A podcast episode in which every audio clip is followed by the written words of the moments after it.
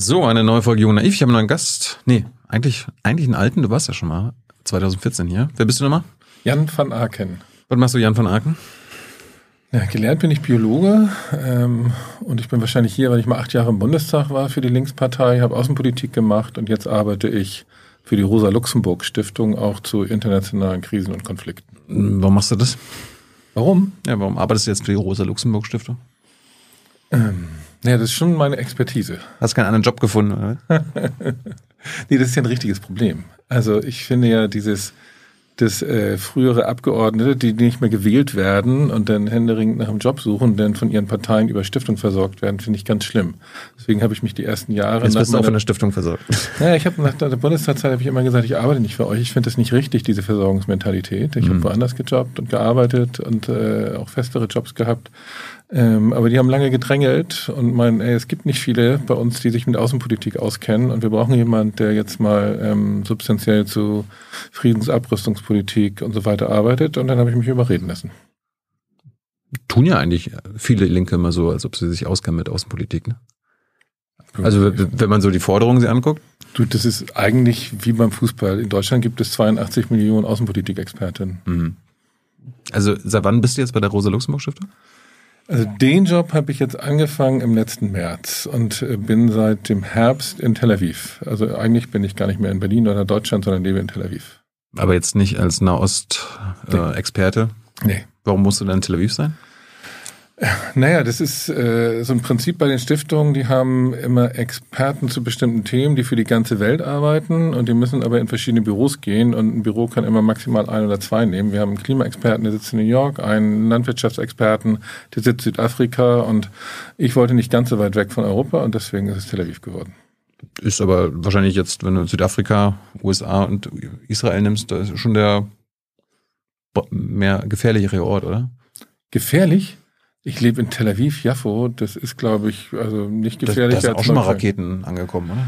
Na, Neukölln, äh, Tel Aviv eigentlich nicht. Neukölln. Neukölln. Ja, ich dachte, wo, was ist jetzt gefährlicher, Neukölln oder Tel Aviv? Ähm, also das, äh, es gab in den letzten zehn Jahren, glaube ich, einen Anschlag in Tel Aviv und Raketen schaffen es meistens nicht nach Tel Aviv. Also, Mhm. nee, nee, da fühle ich mich völlig sicher. Was hast du denn, du bist ja 2017 aus dem Bundestag raus. Was Ja. hast du in der Zwischenzeit gemacht? Für wen hast du gearbeitet? Ich war mal ein halbes Jahr bei der Linksfraktion in Thüringen. Ähm, das war auch ganz spannend, mal sozusagen mitregieren, angucken und lernen. Was hast du da gemacht? Was da gewählt? Nee, ich war, war, war Mitarbeiter in der Linksfraktion. Ich war der, das, ein ganz toller Titel war das, das war der Referent für Grundsatzfragen und Strategie. Das heißt, so, Du gehst freiwillig aus dem Bundestag raus, um ein Referent in einer Landtagsfraktion zu werden. ja. Hä? Warum? Das sind ja zwei völlig verschiedene Entscheidungen. Das Ja. erste ist irgendwie, ich bin raus aus dem Bundestag nach acht Jahren, weil ich finde, acht Jahre sind genug. Und da gibt es viele Gründe für, warum ich das finde, persönliche, aber auch politische. Ähm, und dann habe ich danach eben versucht, immer da zu arbeiten, wo ich kann. Also wo ich, wo ich mich auskenne, wo es mir Spaß macht, wo ich weiß, es macht auch politische Veränderungen. Ich habe teilweise für, für Greenpeace, für andere Organisationen Recherchen gemacht. Ich habe mal in der Zwischenzeit ein Buch betreut über internationale Landwirtschaftspolitik. Ähm, und da hatte ich total Lust drauf. Einfach mal mitregieren, sich anschauen, was heißt das eigentlich konkret vor Ort und habe das dann ein halbes Jahr gemacht. Das war jetzt aber kein Versorgungsposten bei den Linken. Nee, ganz sicher nicht, nee. Was, wie ging es dann weiter nach den sechs Monaten? Ähm, dann kam Corona. Und äh, als Corona anfing. Nee, Corona kam 2020, Jan. Wenn du sagst, Ja. nach, nach 2017 bist du nach Thüringen gegangen, dann. Nee, nee, nicht direkt. Also nach Ach so. zwei, ich bin 17 raus. Mhm. Dann kriegst du erstmal Übergangsgeld für ein halbes Jahr. Ja. Ähm, das heißt, in der Zeit habe ich dann geguckt, äh, wie kann ich selbstständig arbeiten. Und dann habe ich, oh, das jetzt zusammenzukriegen, was habe ich 2018 für Jobs gemacht? Da hatte ich diverse. Nee, da war ich, ich war ein ganzes Jahr noch bei der WHO, das habe ich jetzt vergessen. Ich war 2019 das ganze Jahr bei der WHO, bei der Weltgesundheitsorganisation. Und habe für die in diesem Bereich Biowaffen, Chemiewaffen gearbeitet. Aha. Genau. Und das habe ich dann aber gekündigt nach einem Jahr aus diversen Gründen. Warum? Und hm, na, das ist jetzt ein bisschen interner. Das möchte ich jetzt nicht so öffentlich sagen. Musst ja nicht intern rausplaudern, aber wolltest du nicht mehr oder hast du, hast du Nee, ich wollte nicht mehr. Ich wollte nicht mehr. Ich hatte auch nichts anderes, aber äh, in dem Team zu ar- weiterzuarbeiten ging aus verschiedenen Gründen nicht mehr. Okay. Warst du immer noch in Deutschland oder musstest du denn, wo, wo hat die WHO gearbeitet? Die sitzt in Genf ja. ähm, und ich musste regelmäßig in Genf sein, aber ich konnte meistens von, von Hamburg aus arbeiten. Und war das denn schon in Zeiten von Corona? Nee, das war 2019 und dann kam Corona und da hatte ich gerade angefangen, auch so Beratungsgeschichten zu machen, habe Projekte für die Rosa-Luxemburg-Stiftung gemacht, für Greenpeace und andere und das ist dann alles zerschlossen worden durch Corona ähm, und da kam dann aber, das war eine glückliche Fügung, ein uralter Kollege von Greenpeace, äh, äh, mit dem ich vor 15 Jahren mal zu internationaler Landwirtschaftspolitik gearbeitet habe und mhm. hat mich gefragt, ob ich nicht ein Buch für den äh, organisiere mit, ich weiß nicht, zwei Dutzend internationalen Autorinnen. Das war so, so, so ein Flohhaufen, den ich da zusammenhalten musste. Das war super, war spannend mhm. und auch äh, früher mal mein Thema gewesen. Das war sozusagen die Corona-Zeit. Und von da bin ich dann nach Thüringen das halbe Jahr. Ah ja. Und dann habe ich äh, wieder internationale Gesundheitspolitik gemacht. Also es war sehr bewegt und immer spannend. Hey Leute, der heutige Supporter dieser Sendung ist ihr alle. Und ihr alle seid die beste Unterstützung für unabhängigen, kommerzfreien Politikjournalismus auf dem Publikumsmarkt. Und darum bin ich ein Fan davon. Also ein Fan von euch. Macht weiter so. Per PayPal oder Überweisung. Danke dafür und jetzt geht's weiter. Was war das Beste von den Jobs danach? Du musst jetzt natürlich sagen, der jetzige, oder? Nee, das muss ich gar nicht sagen. Den finde ich jetzt auch super, aber von all den anderen davor, nee, das Beste gibt's nicht. Also Thüringen war richtig spannend. Er ist natürlich so Referent in seiner Landtagsfraktion, überhaupt mal mitzukriegen, wie funktioniert Landtagsfraktion gegenüber Bundestagsfraktion und dann eine Regierungspartei, hm. die in der Koalition arbeitet, aber für den Haushalt auch noch auf Stimmen der CDU angewiesen ist. Ähm, super spannend, sag ich dir. Also war, war schon gut. Das ist natürlich jetzt logisch. Also äh, die Linken regieren mal, ist mhm. mal was anderes als im Bundestag zu sitzen, wo man immer Opposition ist. Ja, wobei ich immer gesagt habe, ich finde ja mitregieren richtig, war immer dafür, aber ich selbst kann das nicht. Also ich bin total gut im Dagegen-Sein und dafür sein müssen andere machen, habe ich immer gesagt. Warum? Und dann haben die gesagt, nö, jetzt komm hier, mach mal, guck mal. Und dann habe ich gesagt, ja, schau ich mir mal an. Was hast du denn gelernt äh, über das Dafür-Sein? Naja, dass du auch äh, sozusagen, äh, wenn du Realpolitik machst und wenn du eingebunden bist in so richtig dolle Korsetts und Thüringen, also mit der Minderheitsregierung, ist ein richtig dolles Korsett, weil du am Ende die CDU-Stimmen brauchst. Ne? Ähm, und mhm und dass du trotzdem erstmal radikal denken kannst, dass du grundsätzliche Überlegungen hast, was ist eigentlich ein linker Politikansatz, wie kannst du da rangehen, wie kannst du es schaffen, irgendwie im Land wie Thüringen, wo Autozulieferer sind, die, die plötzlich pleite gehen und so weiter, was kannst du da als Regierung tun und trotzdem versuchen, die Arbeitsplätze zu erhalten, aus der linken Perspektive. Mhm. Ähm, wie sind die mit dem mit mit äh, den, den Waffenproduzenten umgegangen? Da gab es ja einen, der also ein Rüstungsproduzent, kein Waffenproduzent, der zum Teil auch in staatlicher Hand war also das sind, sind spannende Dinge. Ja, ja, klar. Gibt's überall. Waffenproduzenten und, und Rüstungsindustrie gibt's überall in Deutschland, also natürlich auch in Thüringen. Und du hast dafür gesorgt, dass die dicht machen in Thüringen? Nee, nicht ich, ich dafür gesorgt, sondern das war die, die, die Landesregierung schon bevor ich da ankam, aber ich habe es da dann erst so richtig verstanden. Die haben das natürlich auch kritisch gesehen von den Linken und dann haben sie erstmal versucht, ähm, diesen Teil zu verkaufen. Zu sagen, nee, wir wollen nicht hier Besitzer äh, von einem, einem Rüstungsproduzenten sein, und dann wurde versucht, einen Käufer für diese Sparte zu finden. Mhm. Daran sind sie aber gescheitert, weil niemand das kaufen wollte. auch spannend. Mhm. Ähm, aber sozusagen diese ganzen Prozesse und das dann auch erstmal umzusetzen praktisch ist ähm, doch, fand ich, fand ich interessant. Was war das für ein Rüstungskonzern? Kennt man den? Wie heißt der daher? Ist das, äh, ich will jetzt nichts Falsches sagen. Ich habe immer äh, Zeiss im Kopf. Mhm. Aber äh, das ist nicht, das ist, äh, die, die stellen Optiken her, auch Zieloptiken und sowas, aber das ist nicht Zeiss gewesen. Also mhm. ich habe den ja Jenoptik, Jenoptik heißen die aus Jena. Genau, Jenoptik. Wie unterscheidet sich denn Arbeiten in der Landtagsfraktion von Arbeiten in der Bundestagsfraktion? Du hast ja beides erlebt. Ja, das ist in der Landtagsfraktion, das ist viel, viel dichter dran nochmal sozusagen an den an der Bevölkerung. Also die arbeiten ja ganz viel auch in ihren Landkreisen, in ihren Wahlkreisen, sind da ganz anders verankert und repräsentieren dann auch nochmal ganz anders sozusagen die einzelnen Landkreise, Dörfer und so weiter, wo sie herkommen, die auch innerhalb von dem kleinen Thüringen schon auch sehr, sehr unterschiedlich sind. Also die Realität, ob du da in, in Südthüringen in Suhl äh, lebst oder in Erfurt oder in, in Jena und mhm. so, das sind natürlich auch ganz andere Kulturen. Und die sind da, glaube ich, viel dichter dran. Also da kriegst du auch mit, irgendwie, wie die vor Ort agieren. Ich bin hier häufiger auch mit denn mal auf, auf dem, in, in den einzelnen Ortschaften gewesen und so Das ist schon, das hast du im Bundestag nicht. Aber was, wie unterscheidet sich denn die Arbeit daraus? Ja, daraus entwickelt sich dann eben auch, dass du sehr, sehr kleinteilig arbeitest. Also im Bundestag hast du auch immer irre viele Themen, aber also ich habe im Auswärtigen Ausschuss gesessen, da ging es dann um Syrien und Libyen und ähm, Afghanistan-Krieg, also Weltpolitik sozusagen. Mhm. Und da hast du dann tatsächlich irgendwie die Probleme beim ähm, Autozulieferer in Jena oder wo auch immer. Und dann hast du sozusagen die Probleme mit äh, Bezirken, wo du 30, 40 Prozent AfD hast irgendwie und äh, da mal versuchen, vernünftige Politik zu machen. Also das fand ich schon sehr viel kleinteilig, hört sich negativ an, detaillierter. Warst du in Thüringen, als Kemmerich gewählt wurde? Nee, ich bin direkt ein paar Monate später gekommen. Mhm. War Susanne Henning-Welse noch da? Ja, ja, ich habe bei ihr gearbeitet. Hast du ihr gesagt, sie soll nach Berlin gehen und Linke-Chefin werden? Wir haben viel drüber geredet, ja. Hast du, hast du ihr abgeraten? Ähm, nee. War es ein Fehler, dass du ihr zugeraten hast? Ähm, sie ist ja nach einem Jahr dann auch wieder. Ich weiß. War es ein Fehler, ihr zuzuraten? Also ich fand, sie hat da in Thüringen super Job gemacht. Mhm. Und habe gedacht, sie macht das auch im Bund richtig gut. So, und deswegen habe ich ihr auch zugeraten. Hast du geehrt? Ich ich weiß nicht, ob sie als Person das nicht geschafft hat oder ob sie das als Person in der damaligen historischen Situation nicht geschafft hat. Also vielleicht war das, also zu dem Zeitpunkt war es ein Irrtum, aber ob äh, sie insgesamt da nicht für geeignet ist, weiß ich nicht, würde ich nicht sagen. Bist du äh, Björn Höcke über den Weg gelaufen in Erfurt? Ich musste immer an seinem Büro vorbei. Ich habe ihn Gott sei Dank nie da gesehen. Ich habe ihn natürlich zwei, dreimal unten im Gebäude gesehen irgendwie und da wurde mir immer richtig schlecht. Also da muss ich auch so sagen, dass ich komme aus Hamburg St. Pauli. Da hm. sieht man ansonsten keine Nazis. Ähm, oder erkennt sie nicht, wenn man sie sieht. Und dann da irgendwie im Gebäude, direkt im Büro über Höcke zu sitzen, das war immer ein Scheißgefühl. Ich meine, die AfD hat mit deutlichem Vorsprung ist Nummer eins ja. in den Umfragen in Thüringen. Ja, genau. Wie erklärst du denn das? Nee, da fragst du den Falschen. Also ich glaube, ja, ja, das, das kann ich nicht richtig erklären. Ich habe mir das Warum Thüringer Nazis wählen? Kannst ja? du dir nicht erklären? Nee, genau.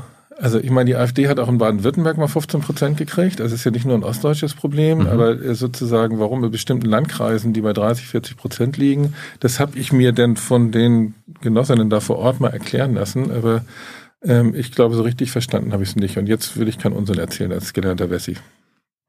Ach so. Geländer Wessel, gutes Stichwort. Wo, komm, wo kommst du denn her? Also man, man, hört ja schon Norddeutsch. Ne? Ja, genau. Also Hamburg. Ich bin äh, geboren und aufgewachsen direkt hinter der Stadtgrenze in Gelinde. Mhm. Und ähm, ruhige Kindheit äh, oder? Ja, doch. Also ruhige Kindheit, ähm, ganz langweilig eigentlich.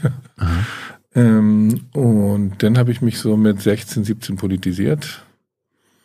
Was haben deine Eltern gemacht? Mein Vater war, hat erst beim Autozulieferer gearbeitet und hat dann in der Abendschule Ingenieur gemacht. Mhm. Meine Mutter war, hat relativ früh wieder angefangen zu arbeiten. Mein jüngerer Bruder war sechs und da hat sie dann als Sekretärin gearbeitet. Also klassisch Schreibmaschine. Was haben deine Eltern erwartet von dir, was du wirst?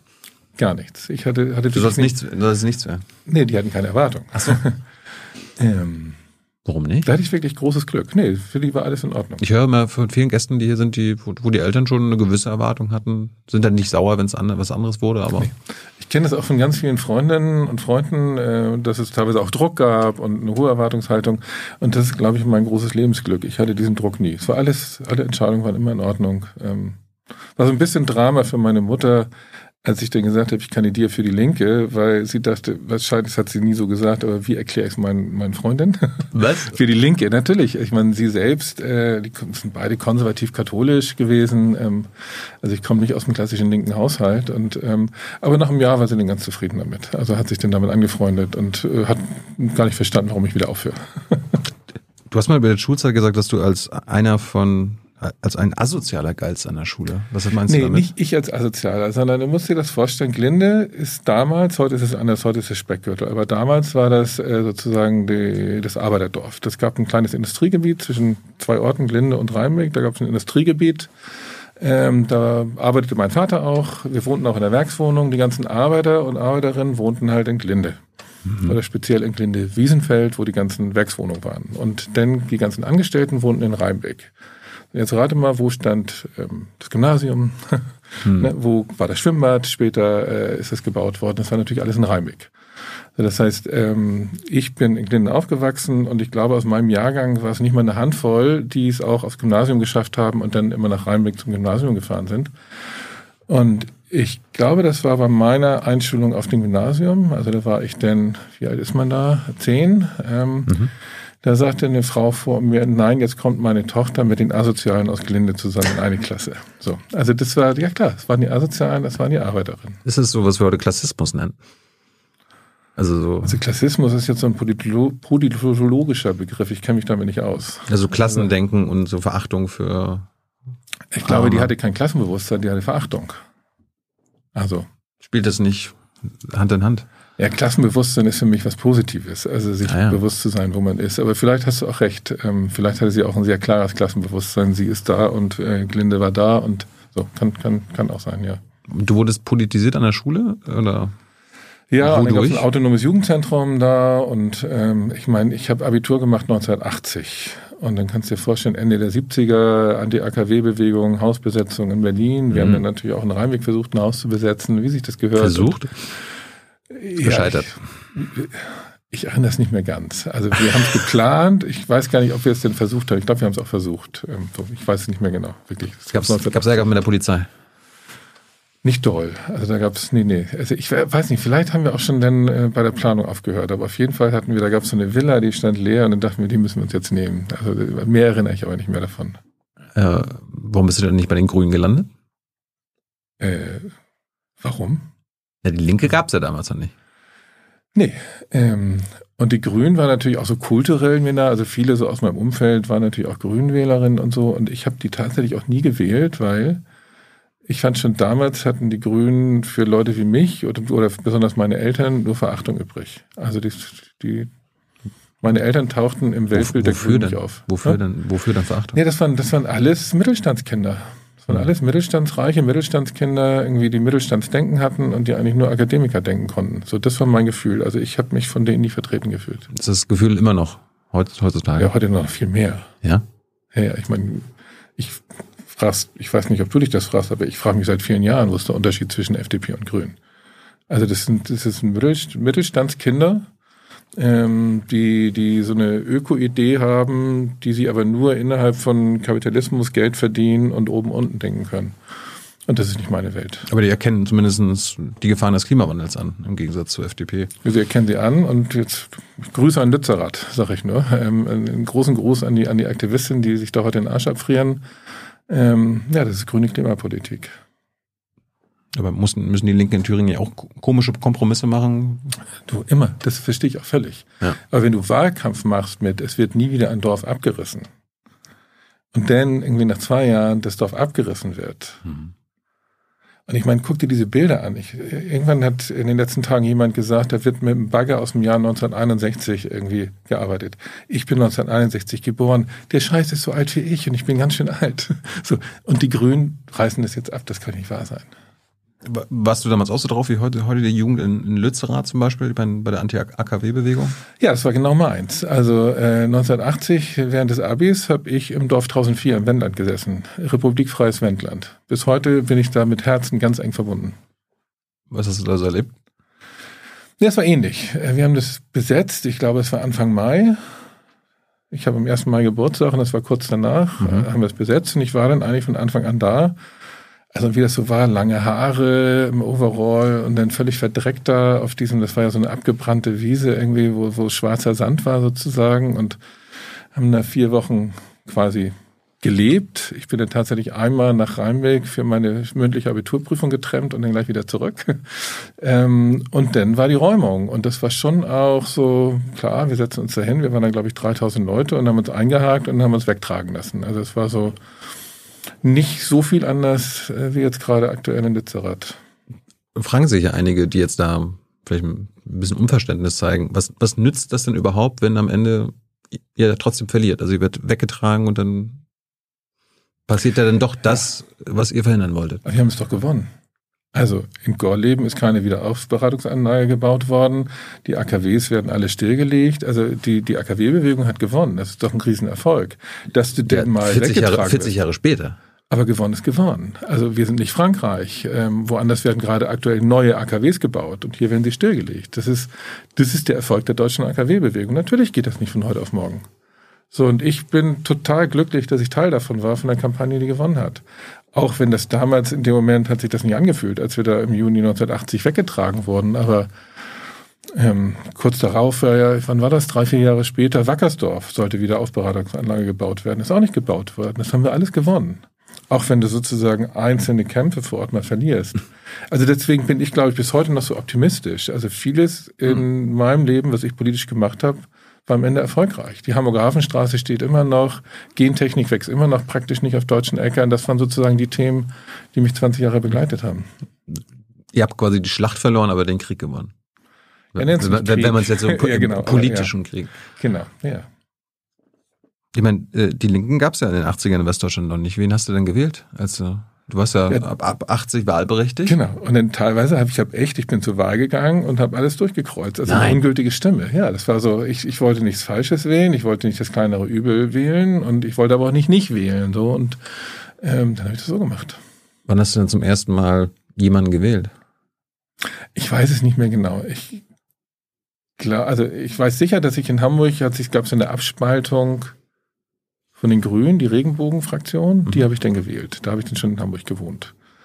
Ähm, und die sind später auch, Teile von denen sind auch ähm, dann zur Linken gekommen später.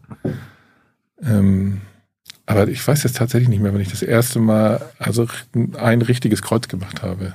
Das muss so, also Regenbogenfraktion war erst 90er Jahre, weil die haben sich, glaube ich, abgespalten wegen Ach, du hast, hast also nicht sofort PDS gewählt? Doch, ich habe auch PDS gewählt. Doch, ich habe PDS gewählt. Also als es dann zum ersten Mal PDS gab, doch, da habe ich die gewählt. Ja, da, doch, doch. War kein Problem, dass das quasi die SID-Nachfolgepartei war? Ähm, naja, es war insofern kein Problem, als die relativ früh, ich glaube, das war schon 1990, ganz klar sich distanziert haben vom Stalinismus als System und so weiter. Und damit war das für mich wählbar. Also ich konnte sozusagen mit diesen stalinistischen Geschichten, ich konnte auch mit der DDR nicht viel anfangen. Mhm. Das war nie so ein positiver Bezugspunkt für mich. Ähm, bin deswegen auch nie, also ich war ja MSB Spartacus, gab es damals an den Unis, bin ich nie Mitglied geworden, das war alles nicht meins. Also ich war immer eher, war glücklicher ohne eine Partei.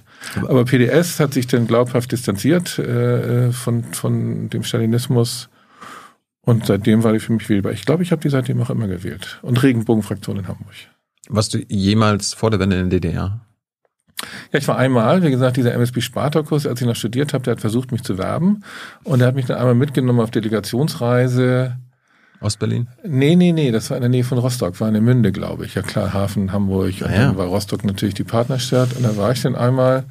Und ich, das Einzige, was ich noch erinnere, da saß ich dann an einem Abend, da trafen wir eben auch DDR-Studentinnen und ähm, dann saß ich mit einem auch Biologiestudenten dann da im Keller und ähm, er erzählte nochmal, ja, dass er sozusagen als Linksabweichleiter gilt und auch nicht so viel machen kann und sagen kann. Irgendwie, der war politisch ähnlich drauf wie dich, wie ich. Und da war mir so klar, nee, mit denen habe ich nicht so viel zu tun. du hast Biologie studiert? Ja. Warum? War, war, war das der Plan schon immer in deiner nee, Jugend oder? Gar nicht. Also ich, ich komme ja aus einem Umfeld, wo es keine Akademiker mhm. und Akademikerinnen in der Familie gab. Von daher, das habe ich erst viel später kapiert. Aber ich glaube, für mich waren Fächer, die es nicht in der Schule gab, gar nicht denkbar. Also ich glaube, die Idee, Jura zu studieren, die hatte ich da gar nicht, weil das existierte für mich gar nicht. Ah. Und Medizin genauso. So und deswegen habe ich mich so an Schulfächern längst gehangelt und äh, ich habe lange überlegt. Ich habe ja den ersten war ich ein halbes Jahr auf Reisen, dann habe ich Zivildienst gemacht und erst gegen Ende Zivildienst habe ich dann gesagt, okay, machst Biologie. Das hat in der Schule am meisten Spaß gemacht. Auf dem Niveau war die Entscheidung. Bundeswehr wolltest du nicht? Auf keinen Fall, nee. Warum? Ich meine, ich bin ja, ich bin hingegangen, weil ich dachte, auch wenn ich dagegen bin, ich will mir das mal selbst angucken. Ja, das, die, dies gab es damals ja auch schon. Oder noch anders. In den 70er Jahren sind ja viele Linke, denn weil der, ne. Wir unterwandern die, die Bundeswehr. Genau, wir unterwandern und die Revolution muss bewaffnet sein. Ah. Bei der Revolution muss der wissen, wie die Waffen funktionieren. Also das waren ja alles so Überlegungen. Das, nee, war, war für mich völlig klar, ich gehe da nicht hin, das ist falsch. Ähm, und da hat wahrscheinlich auch mein, mein familiärer Hintergrund eine Rolle gespielt. Das waren, wie gesagt, irgendwie konservative Katholiken, aber so konservative Katholiken, die haben das richtig ernst gemeint. Also mhm. eher so urchristlich. Und da ist natürlich äh, Bibel und halt die andere Wange hin und so, das meinten die richtig ernst, meine Eltern. Und ähm, so bin ich groß geworden. Waren die Pazifisten? Ja, sehr. Ja, würde ich sagen. Also die hätten sich wahrscheinlich nie so bezeichnet, aber bist du religiös? Oder gar nicht. bist du nur religiös erzogen worden? Ich bin religiös erzogen worden. Ich war Messdiener. Alles, was dazu gehört. Ähm, hatte Glück, dass äh, der Pfarrer, wo ich gearbeitet habe, sich nicht an Kindern vergriffen hat. Ich habe es jedenfalls nicht mitbekommen. Hm. Ähm, und mit 16 durfte ich dann frei entscheiden, ob ich noch in die Kirche gehe oder nicht. Und seitdem weiß ich nicht mehr. Weißt du, wann du vom Glauben abgefallen bist oder hast du nie geglaubt, also an Gott und alles? Weil als Kind hat man das bestimmt, oder? Ich glaube nicht. Also als, Hast du nie als geglaubt? kleines Kind vielleicht. Aber ehrlich gesagt, ich kann mich nicht dran erinnern, dass ich jemals an, an Gott geglaubt habe. Ich erinnere es nicht, ne. Okay. Biologie, was war der Plan, äh, was du denn damit anstellen würdest? Gar kein Plan. Ich, du studierst es einfach mal. Ja, ich ah. studiere jetzt einfach mal. Und das sage ich ein. Es fragen mich ja doch dann, also nicht nur meine Kinder und deren, deren Freundinnen und Freunde und so, sondern fragen mich ja häufig auch junge Leute, äh, ich will das studieren, was kann ich damit machen und so. Mein Rat ist immer, es ist völlig egal. Guckt mich an, ich habe Biologie studiert, dann war ich bei Greenpeace, dann war ich bei den Vereinten Nationen, dann war ich im Bundestag. Ähm, das hat mit Biologie alles nichts zu tun oder nur zum Teil. So und insofern ist es völlig egal, was du studierst. Es muss dir Spaß machen, dann hast du Freude, dann steckst du Energie rein und daraus entsteht was. Und was du später machst, das weißt du sowieso jetzt noch nicht. Warum hat, warum hat die Biologie Spaß gemacht? Also ich, bei mir liegt so darin, ich hatte halt nicht so gute Lehrer und Lehrerinnen ja. und darum war das für mich immer so ein Graus, da zu lernen. Ach du, das habe ich mich noch nie gefragt, warum es mir Spaß gemacht Es hat mir Spaß gemacht und ähm, äh, ich frage mich heute manchmal, ob ich so denke, wie ich denke, weil ich Biologie studiert habe, oder ich habe Biologie so studiert, weil ich so denke, wie ich denke. Also ich denke immer sehr schlicht in einfachen Kategorien und mhm. so, ich habe ja Botanik dann gemacht, das ist ja das Schlimmste sozusagen und die bestehen ja nur aus ganz vielen Schubladen, wo du irgendwie alles Lebende trocknest, abheftest und reintust und so und das ist auch so meine Denke. Also kann man negativ ausdrücken, ich stecke alles in Schubladen und positiv ausgedrückt, ich kann sehr strukturiert denken. Hm. Botaniker wie, wie Toni Hofreiter. Der ist auch Botaniker, das wusste ich gar nicht. Hast du nicht gewusst? Nee. Ihr kennt euch doch. Nee, kaum. Wie gesagt, wir haben uns kaum gesprochen oder so. Ja. Ha. Was, was könntest du heute als Botaniker machen? So einen Blumenladen aufmachen oder was?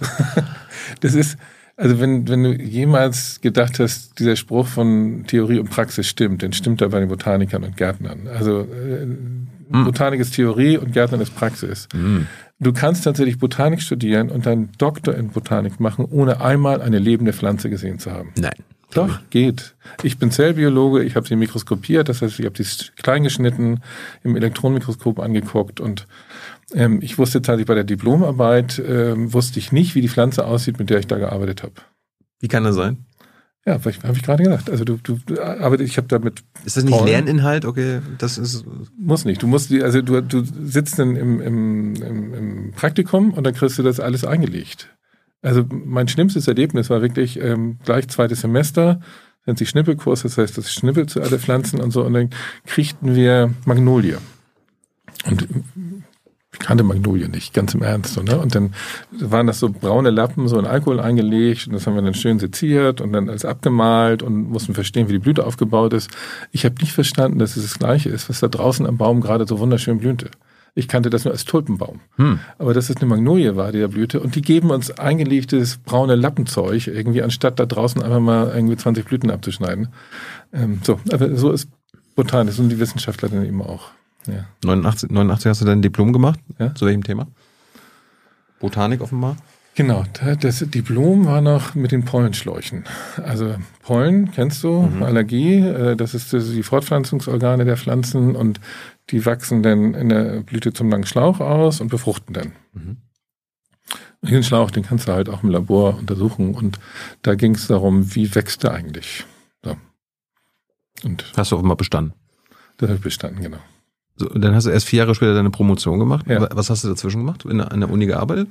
Ja, aber auch Geld verdient. Also ich hatte, hatte keinen Job an der Uni, sondern ich habe dann ein Jahr lang als, als Tellerwäscher gearbeitet an der internationalen Schule in Hamburg.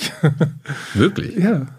Okay. Und da war halbtags, habe da mein Geld verdient. Du bist Diplombiologe und warst äh, danach als Tellerwäscher. Ja, es war Laborassistent. So, Ah. das heißt, ich habe dann die Versuche da für die Schülerin vorbereitet und hinterher alles wieder sauber gemacht und so. Also ich habe sozusagen da, das war auch super. Habe ich Englisch gelernt, internationale Schule und ähm, da habe ich zum ersten Mal war ich dann gezwungen, regelmäßig Englisch zu sprechen und so. Das war sehr hilfreich. Weil an der Schule nicht Englisch gelehrt wurde, oder was? Ja, ich habe an der Schule Englisch gehabt, aber ich war faul. Und wenn du faul bist, lernst du keine Sprache. Hm. So, 93 hast du Promotion gemacht zu welchem Ja. Thema? Radieschen im Weltall. Warum? Wie kommt man darauf? Das war eigentlich ein Auftrag. Also wie gesagt, ich hatte, hatte keinen Job an der Uni und dann kam irgendwann mal ähm, kam die, die, die Europäische Raumfahrtagentur, die, die hatten in Bremen ein Büro, die kamen zu uns und sagten, sie haben ein Problem. Sie haben jetzt für das Space Shuttle, das es damals noch gab, haben sie so eine kleine Unit entwickelt, die, die oben raufgeschnallt werden kann, also ohne dass ein Astronaut rankommt. Und da können Sie, da ist Boden drin, da ist Samen drin, das wird dann mit Wasser, ähm, fängt das an zu keimen, dann wächst die Pflanze, alles draußen im Weltall, alles wunderbar. Also Sie kriegen es zum Wachsen und es kann gefilmt werden und können kleine Versuche damit machen. Sie hatten aber das Problem, Sie wollen das im Elektronenmikroskop untersuchen und zwar so, wie es draußen im Weltall ist. Also nicht erst landen, abbauen und dann fürs Elektronenmikroskop präparieren, sondern Sie wollen es da oben schon präparieren. Mhm. Dazu musst du wissen, dass das echt schwierig ist bei Pflanzen, äh, die für ein Elektronenmikroskop zu präparieren. Das ist eigentlich normalerweise im Labor sind das irgendwie zwei, drei Tage Handarbeit. Ähm, Du musst es mit Chemikalien so festsetzen, dass es nicht gleich vergammelt alles. Und das ist echt schwierig, will ich nicht ins Detail gehen. Ja, und die wollten das automatisiert haben und haben 10.000 Mark auf den Tisch gelegt. Und das war dann mein Job für ein Jahr. Und da habe ich in dem Jahr habe ich sozusagen eine Idee entwickelt, wie man das machen könnte. Und daraus ist dann am Ende meine Doktorarbeit geworden. Radieschen im Weltall. Das ist recht schnell, ein, einem Jahr ein Doktor. Naja, ich habe ich hab insgesamt habe ich vier Jahre da gearbeitet, habe sehr viele unterschiedliche äh, Themen auch gearbeitet und äh, also deswegen ich habe die Doktorarbeit für die vier Jahre Laborarbeit bekommen Mhm. und äh, das war sozusagen der zentrale Teil davon.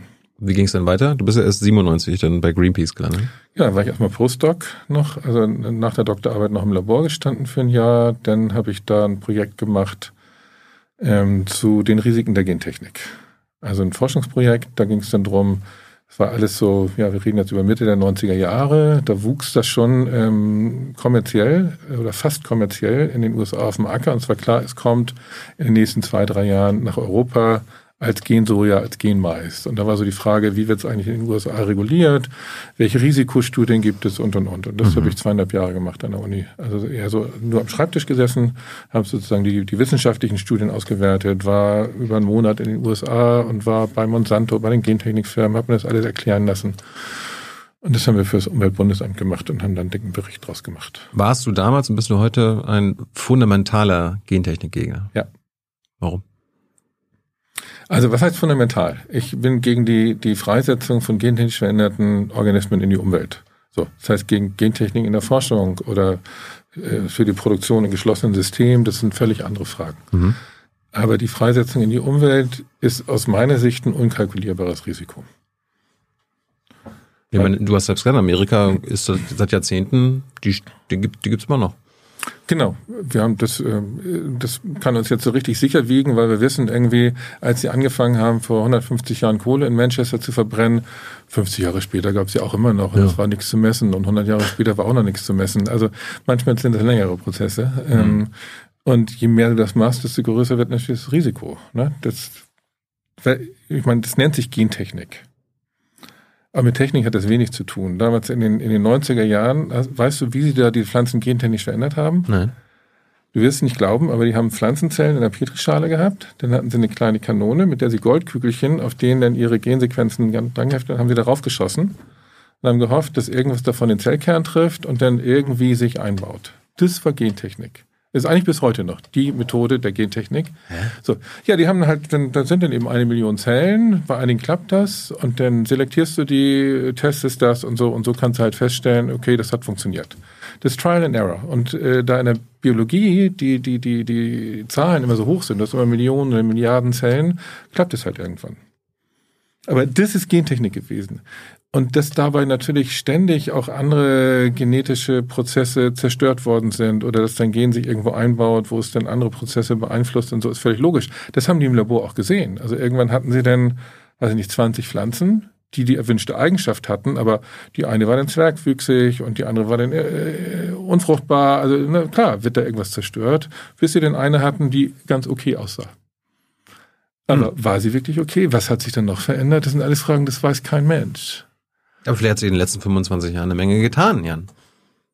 Ich meine, hier, genau, äh, der, ja. der, letzte Gast, der jetzt äh, letzte Woche hier mhm. war, Harald Grete, Agrarwissenschaftler, der fand ja. jetzt so grüne Gentechnik kann ein Modell sein. Kann ein Modell sein, ich finde es aber ein falsches Modell. Also weil das Risiko, äh, ich, ich komme aus der Vorsorge. So, ich finde, das ist völlig richtig, neue Techniken auszuprobieren, muss dieses und jenes ausprobieren. Aber das Vorsorgeprinzip, das eigentlich in der Europäischen Union auch gilt, heißt, wenn du ein Risiko hast, was du nicht mehr handeln kannst, dann darfst du das nicht eingehen. Hm. So. Und das große Problem bei der Gentechnik ist, wenn dann irgendwann mal was passiert, was plötzlich werden da Toxine erzeugt und die Menschen sterben und das hat sich jetzt aber in alle Weizenpflanzen der Welt schon eingemendelt, wie kriegst du die da wieder raus? Also das sind Lebewesen, äh, die vermehren sich. Ich habe immer das Beispiel der Kaninchen in Australien. Es kamen irgendwann mal zwei Kaninchen nach Australien vor 300 Jahren.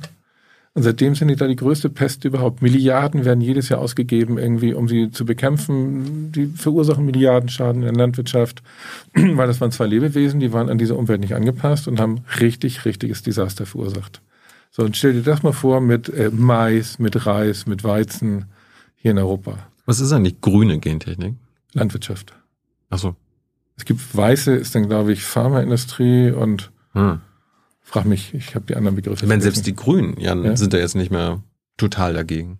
Nee, nee, die Grünen sind ja auch für, für das Ablagern von Lützerath. Also das wundert mich bei den Grünen nicht. Also bei den Grünen muss man mit den Grünen nicht kommen. Also das hat ja nichts mit Logik zu tun, das hat nichts mit Vorsicht zu tun, das hat mit Macht zu tun. So. Und dann kann man drüber reden, dass man für die Macht Kompromisse eingehen muss. Da kann ich auch gerne drüber reden. Aber mhm. man darf jetzt nicht so tun, als ob die Grünen grün sind. So, bei Greenpeace war es von 97 bis 2009. Habe ich nee. nee. On and off. Also On ich war, off. war 97, 98, 99 war ich da Gentechnik-Campaigner mhm. im deutschen Büro und dann habe ich da aufgehört, weil mein dritter Sohn geboren wurde und ich mehr Zeit für die Kinder haben wollte. Und dann habe ich wieder mal als Freier für die gearbeitet und war dann nochmal 2006 bis 2009 richtig angestellt, Euro bei Greenpeace International in mhm. Amsterdam. Also nach deiner Zeit bei der UN. Genau. Wie, wie bist du 2004 bei, äh, zum Biowaffeninspektor geworden? Ich habe mich beworben. Ach, das geht. Das ging, ja. Wir suchen Bioinspekteur. Äh, Biowaffeninspekteur. Und du so, und du so jo. Ja, genau. Guck so ich mir an. Ja. Also als ich bei Greenpeace raus bin und dann äh, mein jüngster Sohn dann ein Jahr alt war, klar war, ich muss jetzt auch mal wieder was tun, ähm, bin ich von diesem Thema Gentechnik, was ich wirklich ja irgendwie seit Anfang meines Studiums gemacht habe. Also ich war, war da schon zu dem Zeitpunkt, glaube ich, 15, 16 Jahre im Bereich Gentechnik aktiv, mhm. bin ich aufs Thema Biowaffen gekommen und die Möglichkeit, Biowaffen gefährlicher zu machen mit Hilfe der Gentechnik. Das war sozusagen der Ansatz. Das geht auch. Ja, natürlich. Also nimm das einfachste Beispiel, also ich glaube, das allererste, was die Gentechnik je gemacht hat, und da reden wir über Anfang der 80er, ist, dass du einen Organismus ähm, resistent machst gegen Antibiotikum. So, und da kannst du jeden Biowaffenerreger, kannst du Milzbrand nehmen, wenn du da eine Antibiotikaresistenz einbaust, dann kannst du richtige Probleme verursachen, weil das ist plötzlich nicht mehr behandelbar und die Leute sterben. Obwohl niemand mehr an Milzbrand sterben müsste, weil du Antibiotika geben kannst, aber mhm. wenn die nicht mehr wirken, hast du ein Problem.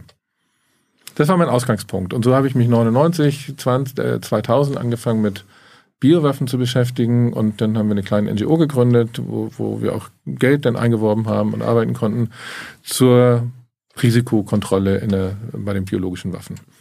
Aber hat das irgendwas mit dem Irakkrieg zu tun? Da ist ja ein Jahr vorher ausgebrochen. Nee, also wir haben 99, 2000 und äh, dieser Irakkrieg, äh, der 2003 mhm. ähm, haben die Amerikaner angegriffen. Aber das war sozusagen ja, wie du es willst, eine komische historische Fügung. Wir haben 99, 2000 angefangen, uns schlau zu machen, haben erste Veranstaltungen gemacht und waren in Genf bei den Biowaffenverhandlungen und dann gab es 2001 9-11 Mhm. Und die Milzbrandbriefe in den USA, die sind heute völlig vergessen, aber da sind ja Milzbrandbriefe verschickt worden, sind mehrere Leute gestorben, war ganz USA, Postsystem war lahmgelegt und so, weil die mit der Post verschickt wurden und da sind Postarbeiterinnen infiziert worden und so. Ich bin damals in, äh, zur Highschool gegangen, war, war das diese Ant Anthrax? Anthrax, die Anthrax. Anthrax ist Milzbrand auf Deutsch, ah, genau. Okay. Ähm, Da gibt's noch das, weil dazu gab es dann natürlich einen Bedarf, ich sag mal, an Expertise in Deutschland. Da gibt's nicht viele außerhalb der Bundeswehr. Deswegen war ich da auch relativ stark in den Medien und habe eben im, äh, ja, erklärt, was ist eine Biowaffe, wie werden sie kontrolliert, was ist Milzbrand. Mhm. Die schöne Anekdote, dass mein Sohn, der bei den Interviews, der, der, der mittlere, der war damals sechs Jahre alt, der saß bei den Interviews dann immer auf dem Bett und hat zugehört und hat dann irgendwann in der Schule buchstabiert A wie Antrax haben wir einen Anruf von der Lehrerin gekriegt, was denn bei uns los sei. äh, gib doch mal Beispiele für heutige Biowaffen. Also was müssen sich jetzt Laien darunter vorstellen? Alles. Gibt, gibt es noch Biowaffen heutzutage? Ja, also. Naja, alles, was lebt ähm, und was du als Waffe einsetzt. So, das ist, ähm, kann alles sein. Wie gesagt, wenn ich jetzt ein Kaninchen auf dich hetze, ist das eigentlich eine Biowaffe.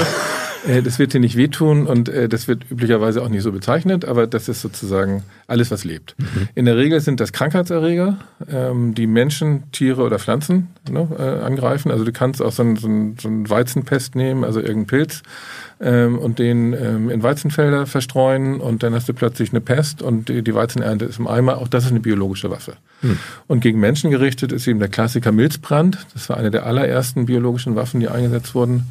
Ähm, aber du kannst natürlich alles nehmen. Jedes Virus, was du selbst herstellen kannst, ähm, ist eine biologische Waffe, wenn du es gegen Menschen einsetzt. Kann man sagen oder fragen, was ist die gefährlichste aus deiner Sicht? Naja, die theoretisch gefährlichste wäre natürlich sowas wie die Pocken. Weil die Pocken sind eine Krankheit, gegen die gibt es kein Mittel. Also das ist ein Virus, da wirkt kein Antibiotikum. Hm. Es ist wahnsinnig anstrengend, ansteckend und es ist sehr tödlich. 30 Prozent der Menschen sterben an den Pocken. Ähm, es gibt sie Gott sei Dank nicht mehr. Die sind mhm. ausgerottet. Es gibt sie noch in zwei Laboren in Russland und den USA. Ähm, deswegen hoffe ich eigentlich, oder ich bin relativ sicher, dass niemand Zugang zu Pocken hat und das als Waffe einsetzen könnte. Aber darunter gibt es natürlich jede andere Art. Also du kannst sowas wie Ebola auch als Biowaffe einsetzen. Das ist jetzt nicht sehr ansteckend. Mhm. Aber die, die es bekommen, sterben mit hundertprozentiger Sicherheit oder 50-prozentiger. Also insofern, ja, Gefährlichkeit ist immer so, denkt man immer, was bringt dich am meisten um, aber vielleicht ist gefährlicher auch das, was wahnsinnig ansteckend ist. Und wenn es nur 10% umbringt, aber alle infiziert, ist es vielleicht noch schlimmer. Du hast ja vorhin schon Covid angesprochen. Mhm. Äh, gibt ja, es ist ja immer noch unklar. Jetzt frag nicht, ob Corona eine Biowaffe ist. ja, ja, aber es ist ja unklar, wo das herkommt. Ob das mhm. jetzt natürlich, na, mhm. natürliche Übertragung war genau. oder in dem Labor da ja. ähm, entwichen ist. Ja angenommen, das ist aus dem Labor entwichen, ist, wäre das dann, könnte man das als Biowaffe bezeichnen? Nee, Biowaffe ist, wenn du es als Waffe einsetzt. Also wenn jemand im Labor das, da was mitgenommen hat und jemand damit extra infiziert hat, dann ist es eine Biowaffe. Mhm. Das, alles andere ist ein Unfall. So, also, also wie, wie, soll man den Unterschied beschreiben? Also Nee, ich kann ja auch irgendwie eine Chemiewaffe irgendwo äh, klauen und äh, die fällt mir runter, äh, dann war es ja dann trotzdem noch ein Nee, Chemiewaffeneinsatz. Nee, auch eine Chemiewaffe. Eine Chemiewaffe ist dann, wenn du es einsetzt, um jemanden zu schädigen. So, die Waffe, das muss keine Rakete sein oder eine, eine industriell hergestellte Bombe mit einer Chemikalie drin. Auch eine Chemiewaffe ist, wenn ich jetzt Chlorgas habe, weil ich äh, einen Swimmingpool habe zu Hause und drehe das dir vor der Nase auf, dann ist es eine Chemiewaffe. Wenn ich einen Swimmingpool einsetze, ist das gleiche Chlor keine Chemiewaffe. Also es geht immer um den Intent auf Englisch, also um das Ziel, was du verfolgst. Ja, aber wenn irgendwie ein atomwaffenfähiges U-Boot einen Unfall baut und ja. dadurch die Atombombe losgeht, dann ist es ja trotzdem eine Atomwaffe gewesen. Nö, äh, also was, also die Atomwaffen, ja gut, du meinst jetzt industriell hergestellte Waffen, genau. So. Also wenn du über industriell hergestellte Waffen redest, die sind natürlich eine Waffe. Mhm. Und wenn sie dir runterfällt, war es auch eine Waffe, aber trotzdem war es ein Unfall, der dann zur Infektion geführt hat. Mhm. Also und ich gehe mal davon, ganz sicher davon aus, dass in diesem Labor in Wuhan keine Waffen hergestellt wurden. Da wurde natürlich experimentiert, auch mit diesen Erregern und ob das jetzt tatsächlich aus dem Labor kommt als Unfall, was immer wieder passiert. Also das wäre jetzt auch gar nichts Besonderes oder ob das tatsächlich natürlicheren Ursprung hatte. Ähm, wobei natürlich ist hier in Anführungsstriche zu setzen, denn das hat natürlich alles mit Tierhaltung zu tun, mhm. das hat mit, mit äh, Biosphärenvernichtung zu tun und so weiter. Aber ja. Warum, warum haben einige Staaten immer noch so eine Biowaffenlabore? Auch Deutschland hat ein Biowaffenlabor. Ähm, natürlich. So? Ja, das ist Abwehrforschung. Ah, also, das sagen alle denn, oder was? Genau, und es gibt äh, diese Grenze zwischen Abwehr und, und offensiver Forschung ist schwer zu ziehen bei biologischen Waffen, aber sie ist zu ziehen. Man kann das, ich finde, das ist wirklich, wenn man genau hinguckt, kann man das unterscheiden. Wie denn? Naja, wir hatten äh, Anfang der 2000er, als wir da angefangen haben, haben wir auch immer Beef mit der Bundeswehr gehabt äh, und haben gesagt, naja, was ihr da jetzt als Biowaffenabwehrforschung macht, ähm, das ist uns zu dicht dran auf, an der Offensivforschung. Dafür musst du wissen, dass du einen Impfstoff zum Beispiel, ein Impfstoff ist ganz oft, du produzierst den Erreger in großen Mengen, mhm. dann tötest du den und den abgetöteten spritzt du. Und dadurch wirst du geimpft. Das ist früher eine ganz klassische Methode gewesen. Heute die modernen arbeiten ganz anders. So. Das heißt aber, viele Impfstofflabore oder auch Impfstofffabriken produzieren erstmal in großen Mengen gefährliche Viren. Das gehört dazu. Hm. So. Und wenn jetzt die Bundeswehr in einem Bundeswehrlabor ähm, erstmal Erreger produziert, um daraus dann später mal Impfstoffe zu machen, habe ich gesagt, ich finde das nicht richtig. Ich verstehe das Prinzip Impfstoff, ich verstehe auch das Prinzip, dass man das für die Produktion braucht, aber das ausgerechnet ein militärisches Labor in größeren Mengen äh, Krankheitserreger herstellt, finde ich falsch. Und die Bundeswehr hat das dann auch eingestellt. Wie, wie inspiziert man Biowaffen als UN-Inspekteur? Das Grundprinzip dieser Inspektion ist bei Bio- und Chemiewaffen immer, du verifizierst. Verifizierst heißt, du überprüfst den Wahrheitsgehalt. Das heißt, es fängt immer damit an, dass das untersuchte Land eine Erklärung abgibt. Mhm. Also bei Saddam Hussein zum Beispiel im Irak, äh, der hat eine Erklärung abgegeben, wir hatten die und die Chemiewaffenlabore und wir hatten überhaupt keine Biowaffenlabore, aber wir haben diese biologischen Laboratorien und da wird das und das und das hergestellt. Das heißt, die geben eine Erklärung ab mhm. und die überprüfst du. Und das ist. Du suchst nicht nach Biowaffen. Nee, du kannst nicht, was willst du machen? Also ich meine, so ein Land ist groß und äh, sondern du, du fängst da Poppen an. kannst du schwer sehen, ne? Hm? Ja. ja. Nee, du fängst da an, wo sie es erklären, wo es biologische Laboratorien gibt. Und wenn so ein, so ein Land wie Irak, die hatten halt ein illegales Biowaffenprogramm, haben es verheimlicht. Wenn sie es verheimlichen wollen, haben sie eigentlich nur zwei Möglichkeiten. Erstens, sie verschweigen das Labor als Ganzes oder sie sagen ja, wir haben dieses Labor und erklären dann das mit einer anderen Geschichte und sagen, wir haben da Impfstoffe so und so erforscht. So, also der Irak hat sich für das Zweite entschieden, was auch erstmal klug ist, denn du kannst kein Labor verheimlichen. Ja, nee. Die müssen Dinge einkaufen. Die, die, die brauchen ja Labormaterial, die, die, die, die müssen irgendwie äh, Agenzien einkaufen und so weiter. Das heißt, es gibt überall auf der Welt und auch innerhalb des Landes Spuren dahin. So. Da gibt's Transporte und so weiter. Das heißt, wenn du das untersuchst und dazu UN-Inspekteure darfst ja überall ran, dann untersuchst du Lieferzettel und so weiter. In allen, überall, in all diesen biologischen Labors wurde immer geguckt, was habt ihr eingekauft, wo ist es hingegangen und so weiter. Der, also wenn ich ein Diktator wäre, dann würde ich immer sagen, hier für zerstör mal den Lieferzettel und so weiter. Genau. Aber schaffst du das? Also ich würde in der Risikoabschätzung, wenn ich der Diktator bin, würde ich sagen, da gibt es 200, 300, 400 Hinweise, die wir alle gar nicht kennen, die aber mit Sicherheit darauf hinzeigen. Wissenschaftler, die da hingegangen sind. Hm. Ein Wissenschaftler hat heute noch da im Labor gearbeitet, dann war er plötzlich weg. Dann fragst du als Inspektor, wo ist eigentlich der und der gewesen? Der hat doch zu diesen, diesen Viren gearbeitet. Irgendwie, der ist aber seit 1984 hier gar nicht mehr gewesen. Wo ist der gewesen? Und niemand antwortet dir, wo ist dieser Wissenschaftlerin? Und du hast ja zwei Dutzend Wissenschaftler und Wissenschaftlerinnen, die weg waren. Also deswegen war es eine kluge Entscheidung zu sagen, wir benennen diese, diese Fabrik, aber wir erzählen eine andere Geschichte. Und das hat vier Jahre gehalten. Also die Biowaffeninspekteure waren vor Ort, die haben diese Geschichte versucht zu verifizieren. Das roch schlecht und sie hatten so das Gefühl, irgendwas könnte hier nicht stimmen. Sie hatten aber keinen handfesten Beweis. Das hat vier Jahre gedauert, bis sie ihnen das nachweisen konnten. Was danach passiert? Danach hat der Irak, ich bin der Meinung, komplett alles offengelegt. Also ich konnte ja damals, das ist der Vorteil bei der UNO, denn alle Verhörprotokolle lesen. Mhm. Man merkt den Unterschied. In den vier Jahren vorher war immer ausweichend und immer komische Geschichten und so. Und nachdem sie es dann zugegeben, haben sie alle Fragen, ich sag mal, wahrheitsgemäß, so wie sie es konnten, noch beantwortet. Und natürlich weißt du nicht mehr alles. Also wir reden über ein Labor, das 83, 84, 85 gearbeitet hat. Mhm. Und dieses äh, Interview war dann 94. So. Und natürlich sind da dann auch Sachen unlogisch und unklar drin und so. Aber wenn du es liest, springt es dir ins Gesicht. Die haben da echt komplett alles offengelegt, was sie wussten.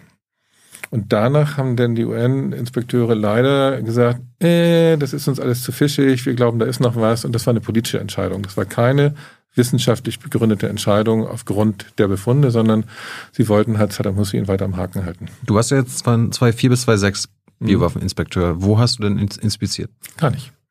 Was? Nee.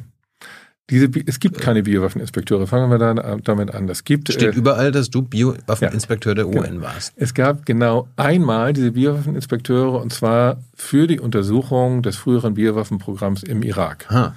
Ganz speziell nur für Irak. weil es gibt zwar ein Biowaffenverbot, aber es gibt keine Überprüfung. Du hast beim Atomwaffenverbot hast du die Atomwaffeninspekteure IAEA in, in Wien. Ähm, beim Chemiewaffen hast du seit 97 die OPCW, die Mhm. überprüft das Chemiewaffenverbot. Die gehen auch in alle Länder, in die Labore und inspizieren das. Mhm. Das gibt es alles für Biowaffen nicht. Und deswegen wurden die ausschließlich für den Irak mal gegründet und nach dem Krieg auch wieder aufgelöst. Was hast du denn 2,4 bis 2,6 gemacht? Da habe ich die, die ganzen Inspektionen ausgewertet. Die, die waren ja vorbei 2003. Also ich habe die Ausbildung noch gemacht äh, Anfang 2003. War klar, im März oder so wäre ich dann möglicherweise in den Irak gegangen als Inspektor für drei Monate. Und dann kam der Krieg. Und damit waren alle UN-Inspektionen vorbei. Also du warst quasi so ein Biowaffen-Inspektionsinspekteur. Der hat die Inspektionen inspiziert. Denn ich habe sie nicht inspiziert, sondern ausgewertet. Also eine meiner zentralen Fragen, was ich da äh, nochmal rausarbeiten sollte, war, was hätte besser laufen können? Hm. Also wir wissen jetzt im Nachhinein, wie sah das Biowaffenprogramm aus? Aber vier Jahre lang haben die Inspekteurinnen dort vor Ort im Dunkeln gestochert. So, und was haben die richtig gemacht und was haben sie falsch gemacht? Was wäre das nächste Mal richtiger zu machen? Und dafür musste ich sozusagen die gesamten Inspektionsberichte auswerten, aber auch sozusagen die, die, die, die Erklärung am Ende, wie war das äh, Biowaffenprogramm wirklich organisiert und das Abgleichen und so. War super spannend, habe ich sehr viel gelernt. Aber 2,6 hast du gesagt, willst du nicht mehr oder haben sie nicht mehr gebraucht? Nee, ich habe dann von mir aus aufgehört, weil klar war, ähm, dass die irgendwann aufgelöst werden vom Sicherheitsrat. So wie der Sicherheitsrat sie eingesetzt hat, werden sie irgendwann aufgelöst. Mhm. Und ähm, das war eine familiäre Angelegenheit. Also ich war ja mit den Kindern auch da, mit meiner Frau damals. Und ähm, also klar, diese, diese ganze Zeit in der Unsicherheit zu sein, das geht auch schulisch nicht. Und deswegen haben wir das begrenzt. Wann bist du den Linken beigetreten oder PDS damals vielleicht noch? Das war tatsächlich noch PDS, ein, ein Monat bevor die Linke sich gegründet hat. 2,5? Nee, war das nicht 2.7? Nagel mich jetzt nicht fest, aber ich glaube, es Der war 2.7. WASG und so war ja Reaktion auf Hartz IV. Das war 2.5 und da gab es aber noch nicht die Linke. Also es Okay. gab da die gemeinsame Liste bei der Ah, ja. Wahl 2005 und ich glaube, der formale Vereinigungsprozess äh, war dann 2007 vollendet und ich bin einen Monat vorher dann auch deswegen eingetreten, war klar, weil jetzt gibt es die Linke und zum ersten Mal eine Partei, wo ich denke, da könnte ich mich vertreten fühlen. Also bist mit Überzeugung reingegangen, nicht so, das war the best of the rest oder so. Weil die anderen alle scheiße waren, bist du ja zu denen gegangen. Warum bist du da reingegangen? Bist du Sozialist? Ja, ja. Okay. Ich würde mich auf jeden Fall Sozialist nehmen. Warum bin ich reingegangen? Ähm, ich habe ja auch vorher mein Leben lang Politik gemacht Ja. und brauchte keine Partei dafür. Ja. Ähm, es kam, glaube ich, ein bisschen, ich kam zurück aus New York und hatte jetzt eben sozusagen Expertise in internationaler Politik, Abrüstung, Rüstungskontrolle. Da habe ich ja hautnah gearbeitet und dachte, jetzt will ich wieder in Hamburg arbeiten, aber mit dieser Expertise, was gibt's da? Und da gab es damals Norman Pech. Norman Pech, Völkerrechtler aus Hamburg und der war der Abgeordnete der Linken damals im Bundestag und der hatte so einen Arbeitskreis, internationale Politik. Und das war sozusagen der Ort, wo ich dann gelandet bin und darüber bin ich an die Linke gekommen und bin dann, ich glaube, ein Jahr später eingetreten. Hier ist Tyler, hier kommt die Werbung. Für uns selbst. Kommerzfreier Journalismus seit 2013, nur möglich durch deine Unterstützung. Schau in die Infos wie. Und noch ganz schön im Bundestag gelandet, schon 2,9. Genau. Wie? Schafft auch nicht jeder. Nee, ich glaube, ich war so der Kompromisskandidat. Da haben sich zwei bekriegt und irgendwie am Ende bin ich plötzlich da reingewürfelt worden. Also natürlich kannten mich viele nicht in der Partei und das war ein totaler Zufall. Also Ja. das ist, glaube ich, auch was, was selten passiert. Und dann warst du acht Jahre im Bundestag, haben wir, haben wir ja schon drüber geredet, warst im Mhm. Auswärtigen Ausschuss. Äh, warum bist du, 20, wenn du 2017 rausgegangen bist, warum warst du dann bis 2021 Mitglied des Bundesvorstandes der Linken? Ja, warum nicht? Es sind ja zwei verschiedene Sachen. Ich Ja, habe nicht aufgehört mit Politik, sondern ich wollte nicht mehr Politik im Bundestag machen. Mhm. So, und mir war es wichtig jetzt auch, es gibt tatsächlich relativ viele, die sind mal im Bundestag. Sobald sie raus sind aus dem Bundestag, verlassen sie auch die Partei oder hören auf mit Politik. Und das verstehe ich immer gar nicht. Also ich habe mit 17 angefangen, Politik zu machen. äh, Viele Jahre ohne Partei und ohne Bundestag. Und dann mache ich das mit Partei und dann auch mal im Bundestag. Und das war mir im Gegenteil sogar wichtig, dann auch noch im Bundesvorstand zu sein und da weiter meinen Beitrag zu leisten. Das ist ja ein unbezahlter Job da im Bundesvorstand. Wie traurig waren jetzt die letzten Jahre, also der Absturz deiner Partei? Sitzt man da fassungslos im Bundesvorstand und oder bist du mitverantwortlich, weil du ja auch im Bundesvorstand bist? Genau. Ich würde mal sagen, ich bin da auch mitverantwortlich für. Ähm, und ja, das tut schon weh. Ne? Also das, ähm, als ich 2009 mit angetreten bin, da hatten wir irgendwie rund 12 Prozent oder so und dann Mhm. diesen Absturz zu sehen, aber vor allen Dingen, das ist nicht nur die Prozentzahl, das ist auch dieses, die Kultur, die sich eingeschlichen hat und das gegenseitig zerlegen. Und da bin ich natürlich Teil von. Warum konntest du das nicht verändern? Ja, das frage ich mich auch manchmal. Ich habe einiges versucht und mit den Sachen, die ich versucht habe, bin ich gescheitert. Also da war ich nicht gut genug, würde ich sagen. Man fällt ja mal auf, du wirst ja parteiübergreifend geschätzt. Mhm. Äh, Fabio De Masi, auch aus, auch aus Hamburg auch. Ihr geht freiwillig da raus, obwohl quasi andere Parteien sagen würden, mhm. ja, warum belastet ihr die denn nicht wenigstens? Die sind nur die Guten. Nee, aber das, äh, meine Partei hat mich auch bekniet zu bleiben. Also es war, war wirklich meine Entscheidung. Und ich finde aber dieses Prinzip, ähm, acht Jahre im Bundestag reichen, finde ich für alle Parteien total wichtig. Weil ich glaube, ganz viel von dem, was im Bundestag falsch läuft, hat auch damit zu tun, mhm. dass viele, viele Abgeordnete aller Parteien eigentlich nichts anderes zu tun haben, vier Jahre lang als ihre Wiederwahl zu sichern. Äh, und wenn sie eh nicht mehr wiedergewählt werden können, dann könnten sie mal vier Jahre lang volle Energie auch in ein politisches Projekt stecken da vor Ort. Und das fehlt mir bei sehr vielen. Würdest du nochmal in den Bundestag gehen? Bist du ja jetzt noch nicht so alt.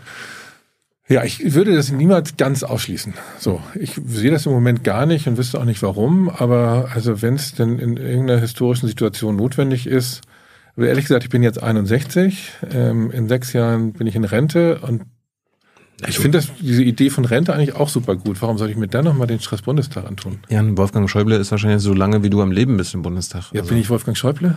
Nee, aber der, der, man kann ja auch im hohen Alter noch gute ja. Politik machen. Das Joe, Joe Biden wird jetzt genau. bald auch. Äh ich werde mit Sicherheit auch im hohen Alter noch Politik machen und ich hoffe, die ist dann auch noch gut, aber muss ich das im Bundestag machen mit, mit dem Stress? Und das, der, der Stress ist da ja auch also da haben wir ja so viele Sitzungen, die vergeudete Lebenszeit sind, die gehören dazu, die sind Teil des Jobs, deswegen habe ich sie auch immer gemacht, aber ich glaube, du kannst auch sinnvoll gute Politik machen ohne diesen Apparat.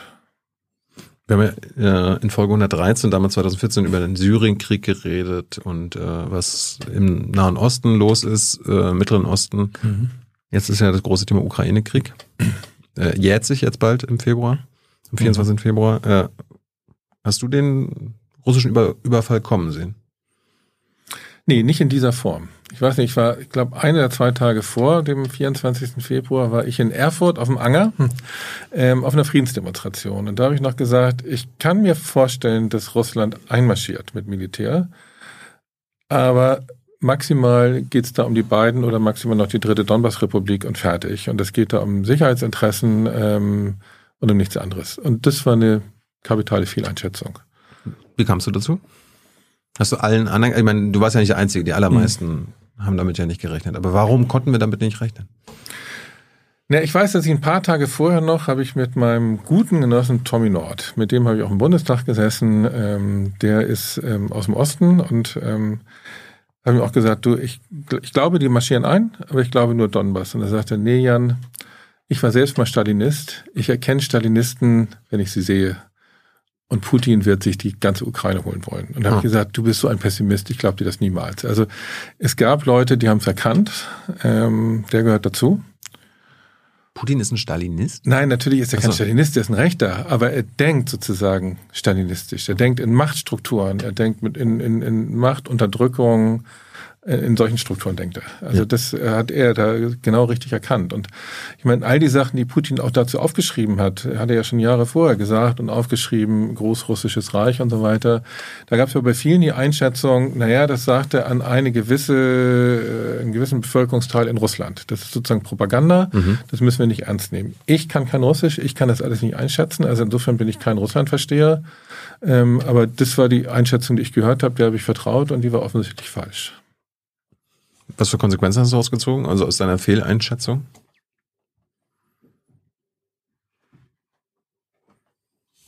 Hm. Das ist eine gute Frage. Also eigentlich halte ich mir zugute, dass ich immer sehr selbstkritisch bin und immer nachfrage ja. und nichts glaube, wenn ich nicht irgendwie drei, vier Beweise sehe. Und auch da habe ich ja lange viel mit Leuten geredet und so und habe mir darauf eine Meinung gebildet, die war falsch. Ähm, und wenn ich jetzt sagen würde, naja, in Zukunft noch vorsichtiger sein, dann weiß ich gar nicht, ob das gelogen ist, weil ich finde eigentlich, dass ich immer sehr, sehr vorsichtig bin und zurückhaltend bin mit so Vorhersagen und so. Ähm, ja, aber es hat mir nochmal gezeigt, dass ähm, selbst wenn du mit 20 Leuten redest, die glauben, sich auszukennen, du immer noch falsch liegen kannst, ja. Hast du dich seitdem geirrt mit deinen, du hast auch Thesen und so weiter rausgebracht danach? Mit Sicherheit, ja. Also zum Beispiel hätte ich nicht gedacht am Anfang, dass die Ukraine sich mit den westlichen Waffenlieferungen so verteidigen kann. Vor allen Dingen hätte ich auch nicht gedacht, dass die russische Armee so derart äh, militärisch erstmal gegen eine Wand fährt in der ersten Woche. Ähm, da habe ich tatsächlich gedacht, dass die russische Armee besser äh, organisiert ist. Ja. Ähm, also das sind Sachen, da hatte ich viel Einschätzung, ähm, aber das waren zu Bereichen, in denen ich mich auch nicht auskenne. Ich hatte irgendwie, du hast vom 9. März für die Rosa-Luxemburg-Stiftung so zehn Thesen Mhm, äh, genau. rausgebracht. Da, da stand das ja auch drin. Unter anderem hast du geschrieben, jede Waffenlieferung an die Ukraine ist im Moment falsch, denn sie ändert prinzipiell nichts am Kriegsausgang. Mhm. Sie wird im, im besten Fall gar nichts bewirken und im schlechtesten Fall nur das Leiden verlängern. Mhm. Das ist jetzt im Nachhinein falsch. Was, Das mit dem gar nichts bewirken ist natürlich falsch, äh, weil sie haben was bewirkt, das muss man ganz klar sagen. Ähm, ohne die, die westlichen Waffenlieferungen wäre die Lufthoheit der Russen stärker, wenn es die keine Stinger gäbe im Moment in der Ukraine und und und. Das kann man jetzt im Detail ausmehren. Mhm. Das, die, die westlichen Waffenlieferungen haben einen Unterschied gemacht im militärischen Ausgang oder im, im, im militärischen Verlauf. Das würde ich auf jeden Fall zugestehen. warum, ähm, warum hast du daran, warum hast du das nicht einkalkuliert? Warum, warum konntest du das nicht vorstellen? Du hast ja auch davor gesagt noch, solange die NATO nicht selbst in den Krieg eintritt, und Mhm. genau dies wird sie hoffentlich nie tun, solange ist der militärische Ausgang dieses Krieges klar vorgezeichnet. Russland wird die Ukraine überrollen und einnehmen. Das glaube ich ehrlich gesagt immer noch. Ne? Also ich glaube, ähm, dass die, die militärische Situation relativ klar ist. Die Frage ist, was das russische Kriegsziel ist. Ich glaube, im Moment wollen sie auf jeden Fall die beiden Donba- Donbass-Republiken komplett einnehmen. Deswegen diese heftigen Kämpfe dort gerade im Bachmut und wie das alles heißt, Soledar. Ähm, aber auf Dauer werden auch die ganzen westlichen Lieferungen das nicht leisten, denn ähm, im Moment sind die einzigen, die ihr Leben da lassen, sind ukrainische Kämpferinnen und das ist begrenzt. Also die Ukraine ist nur so groß und da gibt es nur so viele Menschen, die mit der Waffe in der Hand kämpfen können und ähm, dieser Krieg kann selbst mit den größten europäischen oder, oder, oder NATO-Waffenlieferungen kann der Jahre dauern und irgendwann ist die Ukraine schneller ausgeblutet als Russland. So. Die Frage ist, ob Russland das so lange durchhält, auch ökonomisch und äh, wenn es endlich vernünftige Sanktionen gäbe, ist es eine andere Frage. Aber rein militärisch betrachtet glaube ich immer noch nicht, dass selbst bei den größten Waffenlieferungen, selbst wenn jetzt die Kampfpanzer geliefert werden, dass die Ukraine ähm, der russischen Militärmacht da Widerstand leisten kann. Das glaube ich nicht. Du glaubst auch, dass die Russen am Ende Stand jetzt die Ukraine immer noch überrollen werden, so wie du sagst. Nee, das weiß ich eben nicht. Ähm, das Also kommt über, ja überrollen, überrollen hört sich an, okay, am Ende nehmen sie die ganze Ukraine Genau. ein. Nee, und das ist ja die Frage der Kriegsziele. Ähm, ich frage mich das ja seit dem 24. Februar. Was ist eigentlich das russische Hat Kriegsziel? Putin doch gesagt, oder nicht? Was hat er gesagt? Ja, unter anderem Entnazifizierung Ja, äh, von der genau. Ukraine, ähm, wieder Anschluss an, an Russland. Ja. So, und was genau ist das Kriegsziel? Also ich habe zwischendrin gedacht, ich glaube nie, dass sie das äh, als Ziel hatten, die gesamte Ukraine einzunehmen. Das glaube ich nicht. Mhm. Ich kann mir vorstellen, dass es tatsächlich zeitweilig war. Ganz am Anfang war es sicherlich Marionettenregime einsetzen. Ne? Das heißt Entnazifizierung für Ja. sie. Das heißt, sie gehen hin und äh, tauschen die Regierung aus und dann haben wir ein Verhältnis wie in Kasachstan, Belarus oder so ähnlich, Marionettenregime. Und denn die beiden Donbass-Republiken oder drei, vier an, an, an Russland anschließen, das weiß ich schon nicht mehr. Also wollten sie denn alles an Russland anschließen, dann brauchst du kein Marionettenregime. Ähm, also das ist so eine Frage, die kann ich nicht beantworten. Und ich finde das alles Spekulation. Also man kann sich zig Äußerungen ähm, von, von Putin, vom Kreml anschauen. Ähm, die sind immer auch unklar in dem, was das Kriegsziel ist. Ich finde ja dieser Rückzug aus Cherson auf die andere Seite des Dnipers, was ja innerhalb von Russland auch stark kritisiert worden ist, das ist für mich ein Zeichen, dass sie zumindest Stand heute nicht mehr das Ziel haben, ähm, die gesamte Ukraine einzunehmen. So, jetzt kann das natürlich auch ein taktischer Rückzug gewesen sein, erstmal äh, Donbass zu konsolidieren. Ähm, mein Bauchgefühl sagt mir im Moment, sie wollen wahrscheinlich das, was sie jetzt haben, halten. Also auch die ganze Küstenregion, nicht ganz bis Odessa, plus aber ähm, die beiden Donbass-Republiken komplett. Aber auch da kann ich falsch liegen. Also je nachdem, wie sich denn das Kriegsglück auch wendet, wie schnell dann plötzlich ein Vormarsch dann doch funktioniert, ähm, kann sich die Kriegsziele wieder ändern. Das ist, glaube ich, ganz schwer zu sagen im Moment. Falls ihr übrigens Fragen habt an Jan, her damit. Hans ist wieder da, kommt dann gleich. Du hast leider nicht so viel Zeit. Äh, ist das denn, ist das denn so, ist das Taktik, dass man das Kriegsziel im Unklaren lässt? Weil immer andere würden jetzt sagen, was redet der von Arken? Der, Natürlich ist ganz klar, was das Kriegsziel ist. Du sagst, es ist unklar. Ja, ich kenne ganz viele, die sagen ganz klar, was das Kriegsziel ist, aber alle sagen was anderes. Also so. ich kenne ganz viele, die sagen auch Kriegsziel, es geht doch nur um Sicherheitsgarantien. Dann sage ich, ihr träumt. Das habe ich drei, am 23. Januar auch gedacht. Aber so wie sie den Marsch auf Kiew gemacht haben, das hat nichts mehr mit Sicherheitsgarantien zu tun. Da steckt was anderes hinter. So. Das heißt, die wissen genau, was das Kriegsziel ist. Und ich glaube, sie liegen falsch. Und dann gibt es die anderen, die sagen, er will die ganze Ukraine irgendwie äh, Russland einverleiben. Das weiß ich nicht. Ähm, was spricht dafür? Also die, die Kriegsführung, die am Anfang ja eher nur auf die Küstenregion ausgerichtet war und dann möglicherweise auch bis Odessa und Transnistrien, so, das kann ich mir vorstellen, dass es eine Zeit lang auch das Kriegsziel war. So und äh, ich glaube aber auch, dass sich das geändert hat, weil die die Kriegsführung ja doch sehr große Wendungen genommen hat irgendwie auf russischer Seite und deswegen mag ich da gar nicht drüber spekulieren, was ein Problem ist, weil wenn du das Kriegsziel nicht kennst, dann weißt du auch gar nicht, äh, was sozusagen sinnvolle Friedensinitiativen sein können. Weißt du auch gar nicht, was sozusagen die ersten drei, vier, fünf Schritte auf dem Weg zum Verhandlungsfrieden sind. Das ist ein großes Problem. Ist das denn eine strategische Entscheidung, quasi andere im Unklaren zu lassen, was denn das eigene Kriegsziel ist? Ich glaube, es ist beides. Es ist immer eine strategische Entscheidung. Also natürlich, also je mehr Informationen dein Gegner hat, desto stärker ist er. Ich meine, das ist Tun C, die Kunst des Krieges. Du musst so viel wie möglich über den Gegner wissen. Know your enemy. Ja. Know your enemy, genau.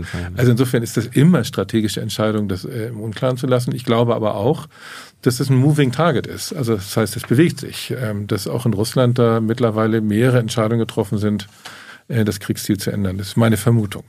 Du hast ja auch gesagt, in deiner dritten These hier kann man ja nachlesen, die Lieferung auch modernster Waffen, kannst du ja gleich mal sagen, was du darunter meintest, äh, an die ukrainische Armee wird am Ausgang der russischen Invasion ebenso wenig etwas ändern. Ich fand es immer so krass, dass du immer wird gesagt hast, nicht so könnte und so weiter, sondern du warst dir da recht sicher. Ich war mir da- Ich war mir da sehr sicher und äh, muss auch sagen, so sicher würde ich das heute nicht mehr formulieren. Also das ist, äh, da habe ich nicht damit gerechnet. Nee, womit habe ich eigentlich nicht gerechnet? Ja, nee, ich glaube, ich glaube, der größte Irrtum war diese, diese sehr vielen großen Fehler auf der russischen Seite. Also, du musst wissen, ähm, ich hatte Du hast die mal russische Armee überschätzt. wahnsinnig überschätzt, Ha. ja. So. Okay. Und vielleicht war ich da auch ein bisschen geprägt von, ich hatte, als ich noch im Bundestag war, hatten wir mal einen Praktikanten von der Bundeswehr. Gab's. Auch ganz spannend. Das war super spannend. Bei den Linken? Ja, ja. Bei, ne, bei, bei mir persönlich, so. aber bei den Linken natürlich. Also ich als linker Abgeordneter. Und der war auch an der Offiziersschule, also der war da auch, äh, war früher auch so Sondereinsatzkommandos, also das war so ein richtiger ähm, ähm, kämpfender Soldat gewesen und jetzt auch so in, in Richtung Offizierslaufbahn. Es war wirklich in meinem letzten Jahr. Ich habe es bedauert, dass wir es nicht früher gemacht haben, weil wir da auch mal eine andere militärische Perspektive gekriegt haben und so eine Soldatinnenperspektive. Und es war wirklich hilfreich. Und sein großes Thema war eben immer, was will die NATO überhaupt gegen Russland machen? Und der hat eben auch, äh, hat auch Papiere geschrieben, auch im Rahmen seines Studiums dazu, dass äh, man eigentlich überhaupt keine Chance hat, das Baltikum oder Polen und so weiter zu halten und hat eben sozusagen immer russische Militärstrategie, was kann die NATO dagegen setzen? Und da war ich so von geprägt. Ähm, und ich glaube, auch er hat sich wahnsinnig geirrt äh, in dem, was die russische Armee wirklich kann. Ähm, das, vielleicht war ich davon noch geprägt. Ich muss sagen, ich habe dann auch tatsächlich, das ist ja der Vorteil, wenn du bei der Linken bist, da gibt es ja noch ganz alte SEDler, die auch früher mal Generäle in der NVA waren. Ah ja. Und die haben natürlich alle in Russland gelernt, damals Sowjetunion gelernt. Und ich habe mich extra mit denen nochmal getroffen, um zu verstehen, was passiert da eigentlich. Und äh, die haben auch nur gesagt, das ist für sie alles nicht erklärbar. Ähm, der eine war Logistiker, der hat Logistik bei der Sowjetarmee gelernt. Er sagte, alles, was er gelernt hat, haben die da falsch gemacht. So, die haben bei den gleichen Leuten gelernt wie er. Und er kann sich das nicht erklären. Also insofern war das wahrscheinlich der größte Fehler von mir, dass ich die russische Armee überschätzt habe. Ähm, und deswegen ist das, äh, würde ich das so hart heute nicht mehr formulieren. Ich glaube trotzdem, am Ende ist das, wird das nicht militärisch entschieden. Können wir gleich noch überreden, Mhm. wie, wie, wie, wie es entschieden werden könnte, aber könnte man die russische Armee denn auch unterschätzen? Ich meine,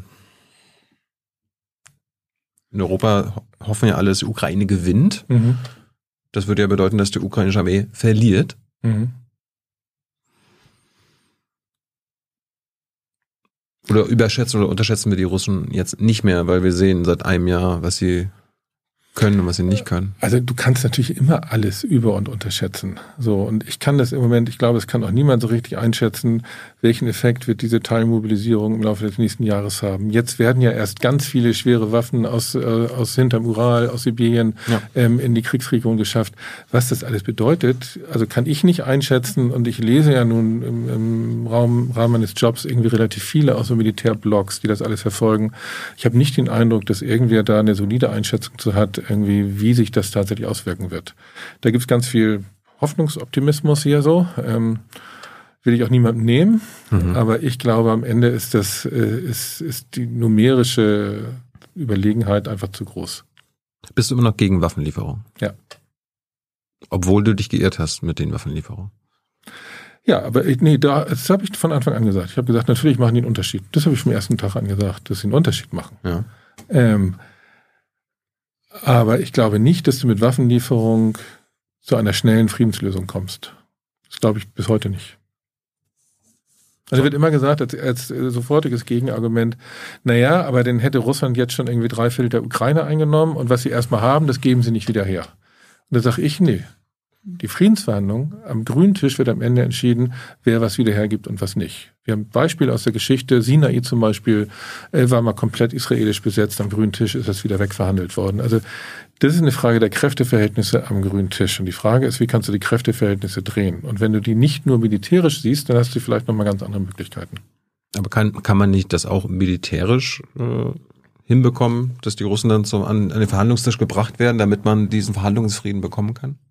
Da-. Und dazu braucht man halt eine starke ukrainische Armee. Kann man vielleicht, also erstmal sage ich, kann man vielleicht, ähm, und gleich dazu äh, finde ich aber nicht richtig, aber dieses kann man vielleicht ist ganz wichtig. Denn wenn du dir mal anguckst, in den letzten, weiß nicht, 40 Jahren anguckst, wie Kriege geendet haben, wenn sie nur militärisch geführt worden sind und betrachtet worden, dann findest du erst dann zu einer Friedenslösung, wenn beide Seiten kriegsmüde sind. Und das dauert wahnsinnig lange, bis beide Seiten kriegsmüde sind. Guck dir mal Syrien an zum Beispiel. Also da sah es in den ersten zwölf Monaten des Krieges so aus, als ob Assad verliert. Dann hat Assad gesagt, okay, ich biete euch an. Das hat er, glaube ich, 2011 gesagt oder 2012. Ich trete 2014 zurück. Da hat der Westen gesagt, nee, nee, nee, nee, du bist eher im Verlieren, das machen wir nicht. Zwei Jahre später war die militärische Situation gedreht. Ähm, da hat der Westen dann gesagt, irgendwie, hä, wie ist mit Friedensverhandlungen? Und da hat gesagt, nee, nee, nee, nee, nee. Das heißt, es glaubt immer eine Seite, sie gewinnt. Und erst wenn beide Seiten kriegsmüde sind, hört der Krieg auf. Das heißt, dann damit, mit dieser militärischen Logik richten wir uns jetzt auf drei, vier, fünf, zehn Jahre Krieg ein. Und das finde ich nicht richtig. Das fand ich im März letzten Jahres nicht richtig, das finde ich heute auch nicht richtig. Und die Alternative ist halt die Frage, wie kannst du den Kreml noch unter Druck setzen, dass er bereit ist zu ernsthaften Friedensverhandlungen. Also ernsthaft ist hierbei wichtig. So. Und das ist überhaupt nicht versucht worden. Da wird immer gesagt, Sanktionen. Wir machen doch die schlimmsten Sanktionen, die es je gab. Und dann guckst du dir die Sanktionen an und du stellst fest, die sind von vorne bis hinten schlecht gemacht, schlecht gedacht und völlig erfolglos. Unsere? Sein. Ja. Warum? Ich habe mich da in den letzten Monaten sehr eingelesen und es gibt so eine schöne Auswertung von allen Sanktionsregimen seit dem Ersten Weltkrieg, weltweit, so global gesehen. Ich glaube, es sind 176 verschiedene Regimes und die werten mal aus, was war erfolgreich und warum war es erfolgreich. Und da gibt es so verschiedene Kriterien, die auf jeden Fall Misserfolg garantieren. Das erste Kriterium ist, wenn du kein klares Ziel mit den Sanktionen hast und wenn du nicht klar sagst, wenn dieses Ziel erreicht ist, werden die Sanktionen wieder aufgehoben. Dann passiert gar nichts. So, jetzt habe ich mir die EU-Sanktionen angeschaut. Da steht nicht mal ein Ziel drin. Ja, liest, guckst dir an. Guckst dir die Sanktionsbeschlüsse an, da steht nicht mal ein Ziel. Da steht nicht drin, wir beschließen diese Sanktion, damit die russische Föderation ihr Militär auf die Grenzen vom 23. Februar zurückzieht. Oder sowas. Egal wie du es formulierst. Steht nicht drin. Das ist vielleicht auch eine taktische Unklarheit. Nee, aber dann Von unserer Seite so. nicht. Nee, aber das ist der- bei Sanktionen, das weiß man aus der wissenschaftlichen Literatur, aus 70 Jahren Erfahrung mit Sanktionen. Du hast keinen Erfolg, wenn du deinem Gegner nicht sagst, du kriegst jetzt diese Sanktion und die Sanktionen werden aufgehoben, wenn du das und das machst. Dann funktionieren die nicht. Ist das bei anderen Sanktionen? Keine Ahnung, Iran wird ja auch krass sanktioniert vom Westen. Gibt es da diese Es Bedingungen? gibt äh, immer wieder mal, ja. Okay. Also äh, gerade äh, bestimmte Sanktionen machen das sehr klar. Ähm, und in anderen äh, Sanktionsregimes steht nicht drin. Aber die Auswertung ist, wenn du es nicht klar, ein klar formuliertes Ziel hast, dann können sie nicht Erfolg haben. Gibt es kein, kaum ein Beispiel für, dass sie erfolgreich sind.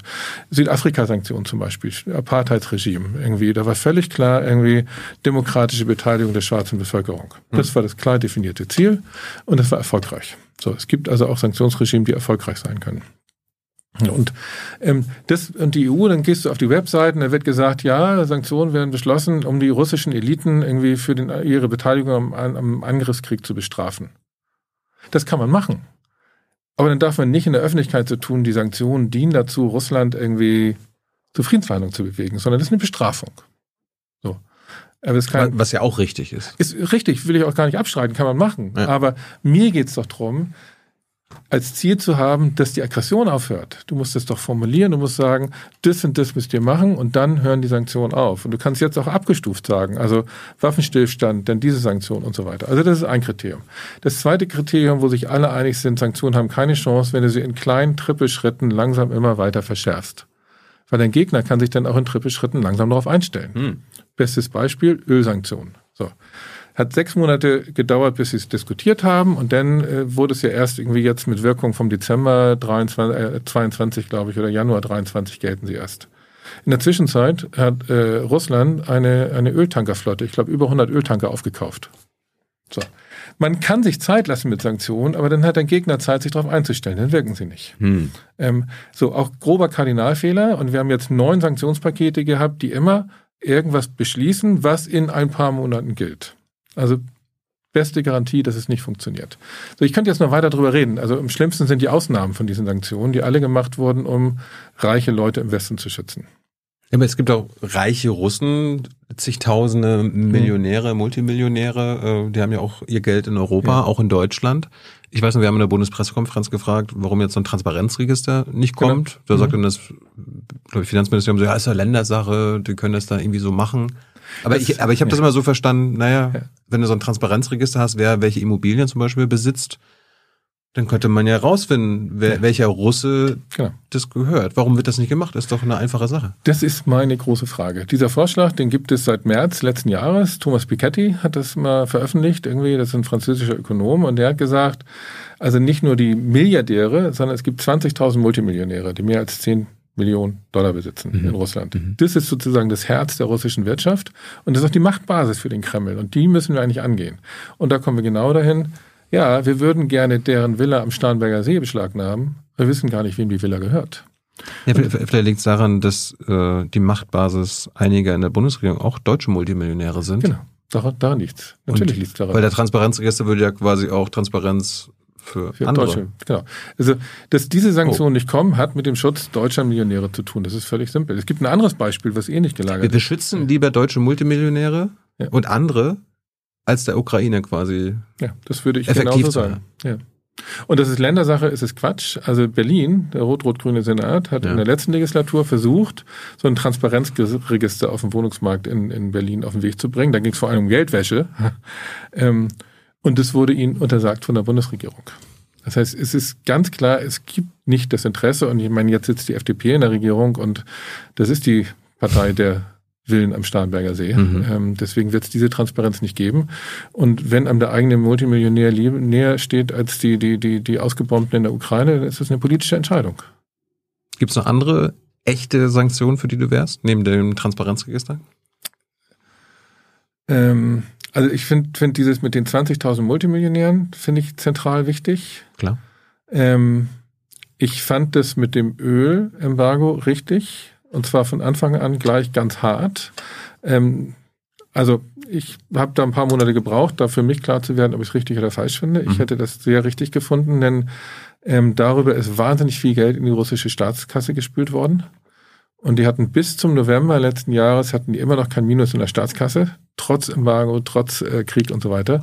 Also das hätte da tatsächlich einen größeren Effekt gehabt. Und wir haben neulich als Rosa-Luxemburg-Stiftung auch einen, einen, tollen Workshop gehabt mit russischen Wirtschaftswissenschaftlern, die auch sagten, also ein Ölembargo brauchst du, um die Staatskasse zu treffen und um sozusagen die Einnahmen, die den Krieg finanzieren, zu treffen. Ob das denn hilft, den Krieg zu beenden, weißt du nicht, weil sie dann kürzen sie wahrscheinlich erst die Renten und, und, und die Sozialausgaben, aber trotzdem wäre das ein wichtiger Schritt gewesen. Das ist jetzt zu spät. Also, wie gesagt, Trippelschritte ähm, und es hat neun, zehn Monate gedauert, bis das kam. Das ist jetzt vorbei. Nochmal zurück zu den Waffenlieferungen.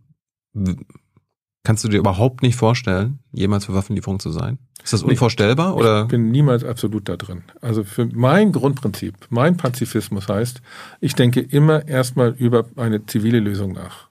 Und wenn es die irgendwann nicht mehr gibt, dann bin ich auch bereit, über Waffen und Soldaten zu reden. Mhm. Diese Ausnahmen gibt es, glaube ich, ganz, ganz selten. Aber der Hitler-Faschismus war für mich genau so ein Punkt, wo Ja. ich, glaube ich, gesagt hätte, irgendwie, das geht jetzt nur militärisch und das machen wir auch militärisch. Also insofern bin ich da nicht absolut drin. Aber ich bin immer wieder überrascht davon, wenn man sich einmal löst von militärischen Gedanken, was es für Möglichkeiten gibt, die nicht gemacht werden und die immer nicht gemacht werden, um die eigenen Eliten zu schützen. Wir hatten genau die gleiche Debatte 2014, Waffenlieferung an die Kurdinnen und Kurden, ähm, wo es genau darum ging, die deutschen Eliten wurden geschützt, deswegen wurden lieb- lieber Waffen geliefert, anstatt andere ähm, Mechanismen einzusetzen, um den IS zu schwächen. Ja, dann hätte man Erdogan vielleicht verärgert. Erdogan ist das eine, aber wir hatten ein schönes Erlebnis in Katar damals. Ich war damals in Katar als Abgeordneter, um mir die Baustellen der Fußball-WM anzuschauen und mitten im Gespräch mit dem Arbeitsminister sagte er plötzlich zur deutschen Botschafterin gewandt, die neben mir saß, ich bin übrigens auch zuständig für die religiösen Stiftungen. Und sie so, ach ja, und dann ging das Gespräch weiter, dann hat er es nochmal gesagt. Und sie so, ach ja, und dann hat er nochmal gesagt, ich bin übrigens auch zuständig für die religiösen Stiftungen. Und dann sagte sie, ah, das wusste ich ja gar nicht. Und dann sagte er, ja, ich wundere mich schon, dass Sie das nicht wissen, weil Ihre amerikanische Kollegin sitzt hier jede Woche.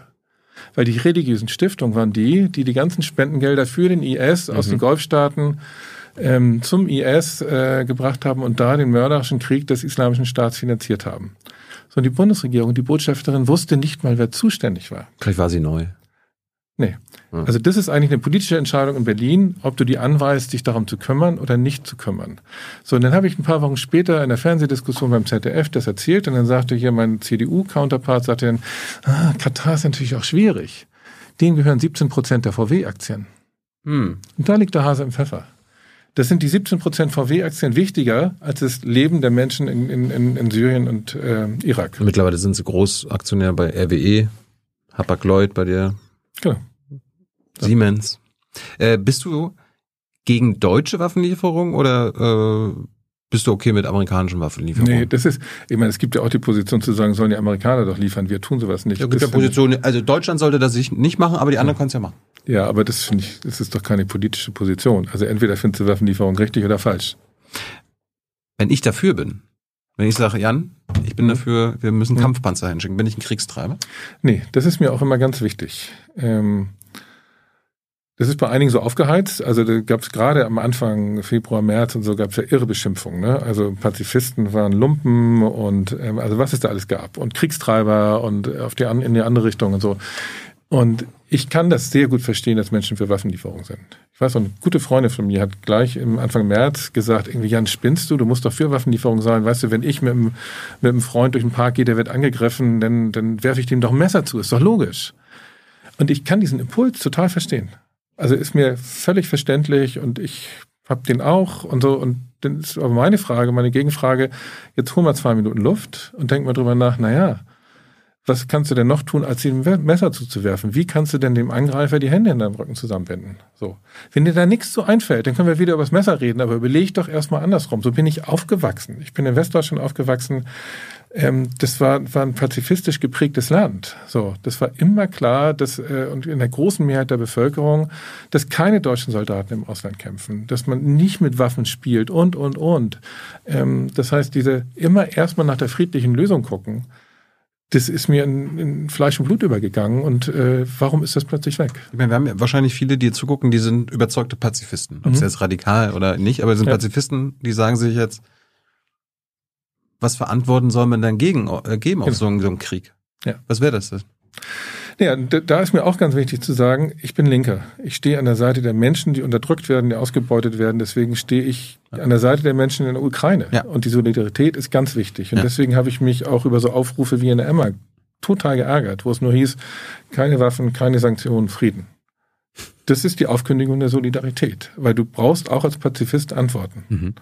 Und deswegen ist eben meine Frage, was kannst du zivil tun? Und das eine ist, ähm, nicht hier nur Sanktionen für die Galerie machen, sondern sich wirklich überlegen, wie kann ich den Kreml treffen, was ist seine Machtbasis und wenn es denn mal einem deutschen Millionär wehtut, dann soll es das tun. Da ist mir dann irgendwie das wichtiger. Oder auch die deutsche Autoindustrie darf mir nicht wichtiger sein als äh, die Menschen in der Ukraine. Also eine Pazifistin sollte sagen, ich will so ein Transparenzregister haben.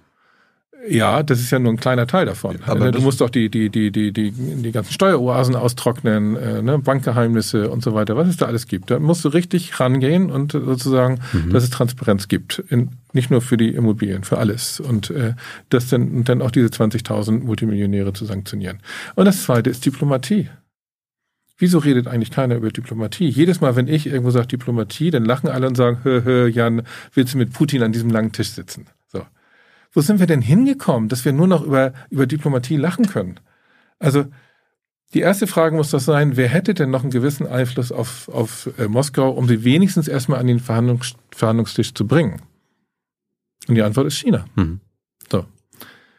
Und dann rede ich, das ist ja der ganz große Vorteil irgendwie der Rosa-Luxemburg-Stiftung, die hat Büros in 25 Ländern, wir haben Menschen in Peking sitzen, ähm, telefoniere ich mit dem und äh, der sagt mir dann, was die Position der chinesischen Regierung ist und der, der, der kommunistischen Partei dort.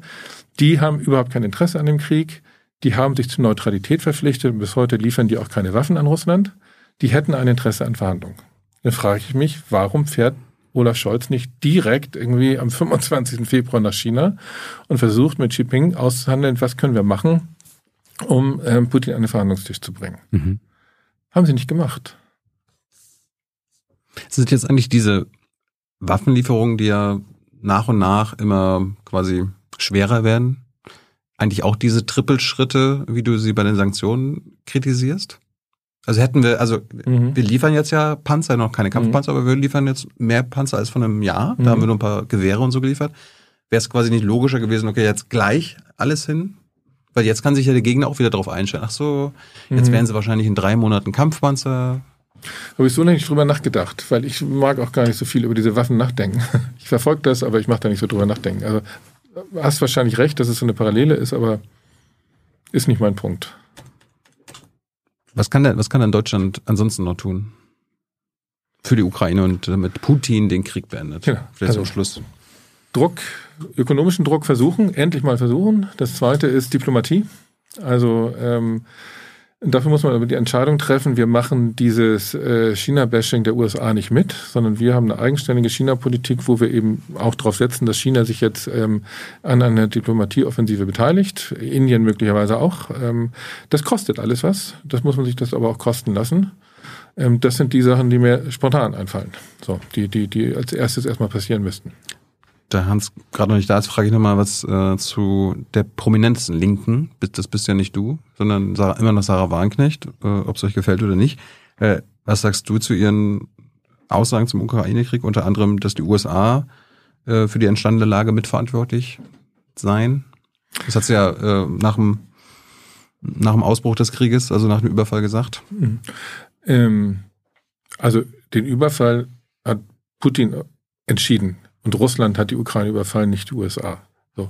Trotzdem ist es natürlich immer richtig, über eine Vorgeschichte nachzudenken und dass da auch der Westen viele Fehler gemacht hat. Über die kann man auch lange reden und ich glaube, es ist auch wichtig, darüber zu reden, wenn wir die in den nächsten 30 Jahren nicht wiederholen wollen. Aber man darf nicht davon ablenken, dass der Überfall von Russland gemacht worden ist, dass der Kreml ihn zu verantworten hat. Im Mai hat sie der ukrainischen Regierung vorgeworfen, die Verhandlungen mit der russischen Seite nach dem Massaker von Butscha abgebrochen zu haben, was sie nicht nachvollziehen konnte. Da weiß sie mehr als ich. Also. Und äh, sie hat ja der Bundesregierung vorgeworfen, einen beispiellosen Wirtschaftskrieg vom Zaun gebrochen zu haben. Stimmt das? Ich nenne das nie Wirtschaftskrieg, ähm, weil das versucht sozusagen die Sanktionen zu diskreditieren, als ist das gleiche wie Krieg. Mhm. Aber wenn ich irgendwie, wenn mir Bomben auf den Kopf fallen und ich erschossen werde ähm, und meine Städte vernichtet werden äh, und zerstört werden, ähm, dann ist es Krieg.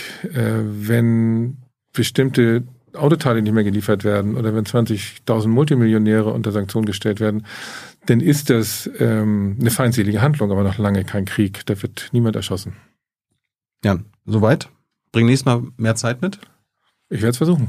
War toll. Und jetzt kommt ja. Hans. Die Rückkehr von Hans bei Junge Naiv. Äh, er war ein bisschen krank. Ja. Äh, ja.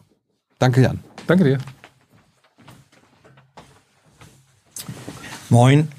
Moin ich war nicht krank, sondern Ja, äh, hatte, habe mich einer Spezialoperation unterzogen, allerdings keiner äh, militärischen. So, äh, paar Fragen, wir haben eine Viertelstunde Zeit, dann musst du weg. Ähm, einige Fragen aus dem Forum und dann äh, aus dem Chat. Ähm, Frage, du hast die Minsker Friedensverhandlungen im Detail mitverfolgt. Wie bewertest du denn die Äußerung Merkels? Zitat, das Minsker Abkommen 2014 war der Versuch, der Ukraine Zeit zu geben. Sie hat diese Zeit auch genutzt, um stärker zu werden, wie man heute sieht. Das hat Merkel äh, mhm. sozusagen gesagt. Also im Grunde gesagt, ja, Minsker Abkommen war eigentlich nur Zeitkauf äh, für die Ukraine, die sie mhm. dann auch zur militärischen Stärkung genutzt hat. Ja. Ähm, das hat mich schockiert. Ich war damals froh über das Minsker Abkommen mhm. und habe gedacht, das könnte ein Weg sein. Ähm, wenn das vom Westen die ganze Zeit nur taktisch so angelegt war, dann ähm, muss ich, glaube ich, diplomatisch echt noch viel dazulernen. Mhm. Ähm, weil eigentlich sind ja bestimmte Dinge im Minsker Abkommen festgelegt, die aus meiner Sicht, aus friedenspolitischer Sicht total Sinn gemacht haben, den Konflikt entschärfen konnten. Und wenn beide Seiten sich dran gehalten haben, was beide Seiten nicht getan ja. haben, hätte es eine Perspektive gegeben. Aber das ist für mich eigentlich erschütternd. Äh, interessanterweise äh, ein früherer Gefolgsmann Merkels, äh, auch in dieser Frage, Roderich Kiesewetter, sozusagen der ein Militärqualifizierter mhm. in der CDU, ähm, der hat ihr massiv widersprochen, gesagt, da liegt sie einfach falsch. Das habe ich ihr ähm, äh, auch so gesagt. Andere Frage. Ähm, welches Ziel hat aus deiner Sicht die Bundesregierung und ähm, die politische Führung der EU in diesen, hier wird dann gesagt, dann doch Wirtschaftskrieg gegen Russland? Ähm, das frage ich mich auch. Ich habe ja am Anfang immer mhm. gedacht, also am Anfang habe ich sogar noch geglaubt, das sind die schärfsten Sanktionen, die es je gab, was nicht stimmt. Ähm, dann habe ich gedacht, sie haben ein Ziel. Was ich jetzt gelernt habe, haben sie auch nicht formuliert. Ähm, und ich glaube, dass diese Sanktionen haben zwei Gründe. Das eine ist tatsächlich innenpolitisch. Das ist auch was, was Sanktionen ganz oft sind. Sie sind sozusagen sie demonstrieren die Entschlossenheit. Mhm. Also gegenüber deinem Gegner, aber auch gegenüber der eigenen Bevölkerung nach dem Motto, wir tun was. Das darf man nicht unterschätzen. So. Und äh, auch international zu demonstrieren, da hat der Kreml das Völkerrecht gebrochen, das lassen wir nicht durchgehen, also tun wir was wirtschaftlich. Mhm. Ich glaube, also dieses Symbolische ist ganz zentral. Ähm, ich glaube nicht, dass das Ziel ist, die russische Wirtschaft nachhaltig zu zerstören. Das ist ja bei einigen so diese Theorie, mhm. das wird jetzt genutzt, um, genutzt, um Russland ganz klein zu halten. Die russische Wirtschaft ist technologisch sowieso schon ziemlich abgehängt. Sie sind noch ganz vorne mit dabei in der Raketentechnik äh, und ansonsten bei fast allen Aber anderen. auch da dann angewiesen, jedenfalls in den modernen äh, Systemen, im Grunde auf westliche Technologie, die sie jetzt nicht mehr erhalten. Also in der Waffentechnologie ist die Einschätzung, sind sie nicht angewiesen auf Zulieferung. Ich, äh, es kann niemand genau ja. einschätzen, aber das, was wir von den Expertinnen in Russland hören im Moment, ist, dass offenbar die Waffenproduktion durch die Sanktionen wirklich nicht eingeschränkt sind. Mhm. Ähm, andererseits war die Autoproduktion zum Beispiel seit Jahren, wenn nicht Jahrzehnten, immer auf komplette Zulieferung. Äh, teilweise waren das nur noch Zusammenbauten in Russland angewiesen. Mhm. Das heißt, die Autoindustrie ist jetzt komplett kaputt. Das liegt daran, dass sie selbst diese Technologie gar nicht mehr haben. Das heißt, technologisch abgehängt waren sie schon. Und ökonomisch waren sie nicht abgehängt, sondern haben sich halt mit den fossilen Energien immer noch sozusagen ähm, äh, gewissen Standard erkaufen können. Aber äh, Russland weiß natürlich auch, dass das mit den fossilen Energien perspektivisch vorbei ist. Weil du sagst, äh, du siehst kein, keine Zieldefinition äh, mhm. hinter den Sanktionen. Wenn ich es richtig verstanden habe, wurde als Ziel formuliert, wir wollen damit erreichen, dass Russland seine äh, Angriffsaggression einstellt. Das ist doch ein Ziel. Ja, aber das wird nicht gesagt. Das sind genau, also in den Sanktionen, das wurde nicht gesagt. in den Sanktionsbeschlüssen selbst steht gar nichts. Hm. Und auf den, wenn du die Webseiten anguckst, sowohl die deutschen als auch vom Europäischen Rat. Ja, aber die Begründung der Sanktionen, die politische Begründung der Sanktionen war doch immer, egal ob man Scholz oder andere nimmt, wir machen das, damit Russland erkennt, ähm, wir akzeptieren nicht diese Art von äh, militärischer Aggression, also Kriegs Angriffskrieg, die da praktiziert wird. Genau. Das ist doch die Definition nee, eines Ziels. Aber das, was du gerade gesagt hast, ist, sie erkennen, dass wir das nicht akzeptieren. Das ja. ist dieses Symbolische. Einfach klar zu sagen, wir sind jetzt entschlossen, dagegen zu halten. Mhm. Also was anderes als ein Ziel, das erreicht wird und im Moment des Erreichens werden die Sanktionen wieder zurückgenommen. Ja. Ähm, das ist doch aber die logische Konsequenz. Nee, das ist, deswegen ist das ein ganz wichtiger Unterschied. Wenn das Zielland, also hier ja. Russland, nicht die klare Ansage hat, die Sanktionen werden zurückgenommen, wenn ihr ABC mhm. macht. Denn wir wirken die Sanktionen natürlich überhaupt keine Verhaltensänderung, weil die gar nicht wissen, okay, wenn wir jetzt das machen, wenn wir das machen, wenn wir das machen, wann hört ihr denn endlich auf mit den Sanktionen? Wenn das nicht klar ist, dann werden sie diese Schritte nicht gehen. Dann werden sie die vielleicht aus anderen Gründen mhm. gehen, aber dann haben die Sanktionen überhaupt keine Wirkung auf die politische Entscheidung. Erst dann, wenn du klar definierst, Schritt A, Schritt B, Schritt C und dafür werden Sanktionen A, B, C dann auch aufgehoben. Dann ist es jedes Mal eine Abwägung im Kreml, okay, was kostet uns das, was kriegen wir mhm. dafür, lohnt sich. Okay. Aber diese Abwägung gibt es im Moment nicht. Andere Frage, äh, aber auch ein Feld, was ihr anfangs besprochen habt. Warum bist du oder ist die Linke gegen Gentechnik? Ist das nicht biokonservativ? Und es waren dann auch äh, Fragen, ist moderne auch Gentechnik, also CRISP-Verfahren, mhm. wo man eben nicht mit Goldkügelchen schießt, sondern mhm. gezielt eingreifen kann ähm, in, in Genome, ist das mhm. nicht dann doch etwas anderes, was kontrollierbar ja. ist? Also das erste ist biokonservativ ist ein schönes Wort. Vielleicht bin ich biokonservativ, aber hm. ich bin lieber biokonservativ und ähm, ähm, erhalte die Natur, die sich, ich sag mal so, in ein paar Milliarden Jahren ja in ein stabiles Gleichgewicht entwickelt hat, als jetzt das Risiko einzugehen, da einen Organismus reinzusetzen, der möglicherweise echte Katastrophen verursacht und ich kriege ihn dann nicht wieder zurück, ja. so wie ich die Kaninchen in Australien nicht wieder zurückkriege. Also insofern bin ich dann gerne auch biokonservativ. Ähm, aber das, wenn man das ausschließen kann durch moderne Verfahren. Genau, und das andere ist dieses CRISPR-Cas-Verfahren, ja. äh, was es gibt, das versucht natürlich gezielter einzugreifen. Ja. Und da fällt mir dann aber immer nur zu ein, hm, also als das menschliche Genom entschlüsselt wurde, waren alle überrascht, dass der Mensch gar nicht aus 100.000, sondern nur mhm. aus 30.000 Genen besteht. Und keiner kann sich erklären, wie das funktionieren soll. Das funktioniert nämlich über wahnsinnige Regelungssysteme, die bis heute keiner versteht. Mhm. Jetzt gehst du meinetwegen auch mit einer gezielteren Genschere, also nicht mehr mit dieser Kanone ja, ja. da rein. Und trotzdem weißt du nicht, welches Gen, was vielleicht rückwärts andersrum abgelesen wird, was anders reguliert wird in einer bestimmten Länge, was du da alles veränderst, weißt du nicht. So. Mhm. Und deswegen finde ich, das zu machen. Dir ist, das, das Risiko immer noch zu hoch, weil die unkontrollierbare Dimension dir zu groß ist. Also das Risiko ist mir dann zu groß, sobald du das in die Umwelt entlässt mhm. und es sich da vermehrt. Weil wenn du es einmal entlassen hast und es sich vermehrt hast, kriegst du es nie wieder zurück. Mhm. Zahnpasta geht nicht in die Tube zurück.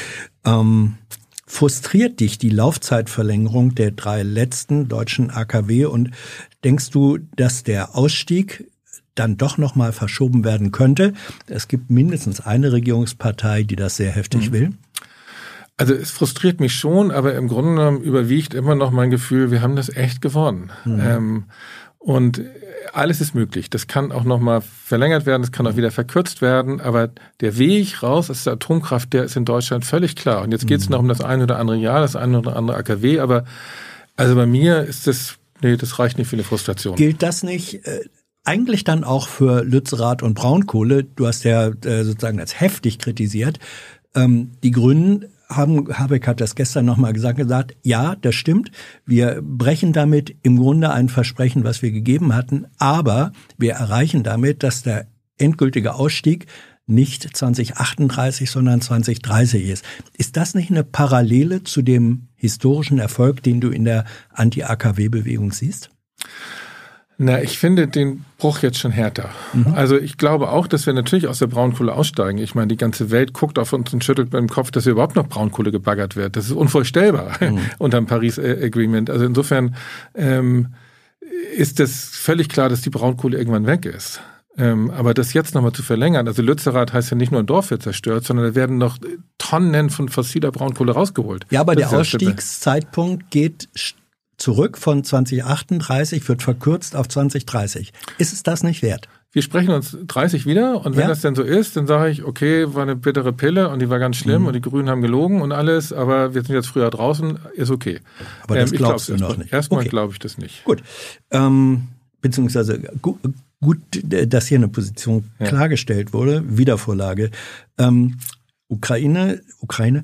Wie informierst du dich bezüglich der Zahl gefallener ukrainischer Soldaten Und welche Zahl hältst du mit welcher Sicherheit für wahrscheinlich? Kannst du diese Frage beantworten? Gar nicht. Also Ja. äh, ich verfolge natürlich verschiedene Militärblogs, Ja. also Augen geradeaus finde ich immer gut, weil die geben dann auch immer die, die Berichte so vom, vom ukrainischen als auch genau, als auch vom, vom, vom russischen ähm, Generalstab. Und ähm, ich glaube keine einzige Zahl. Also ähm, es gibt nicht umsonst diesen Satz, im Krieg stirbt die Wahrheit zuerst. Ja.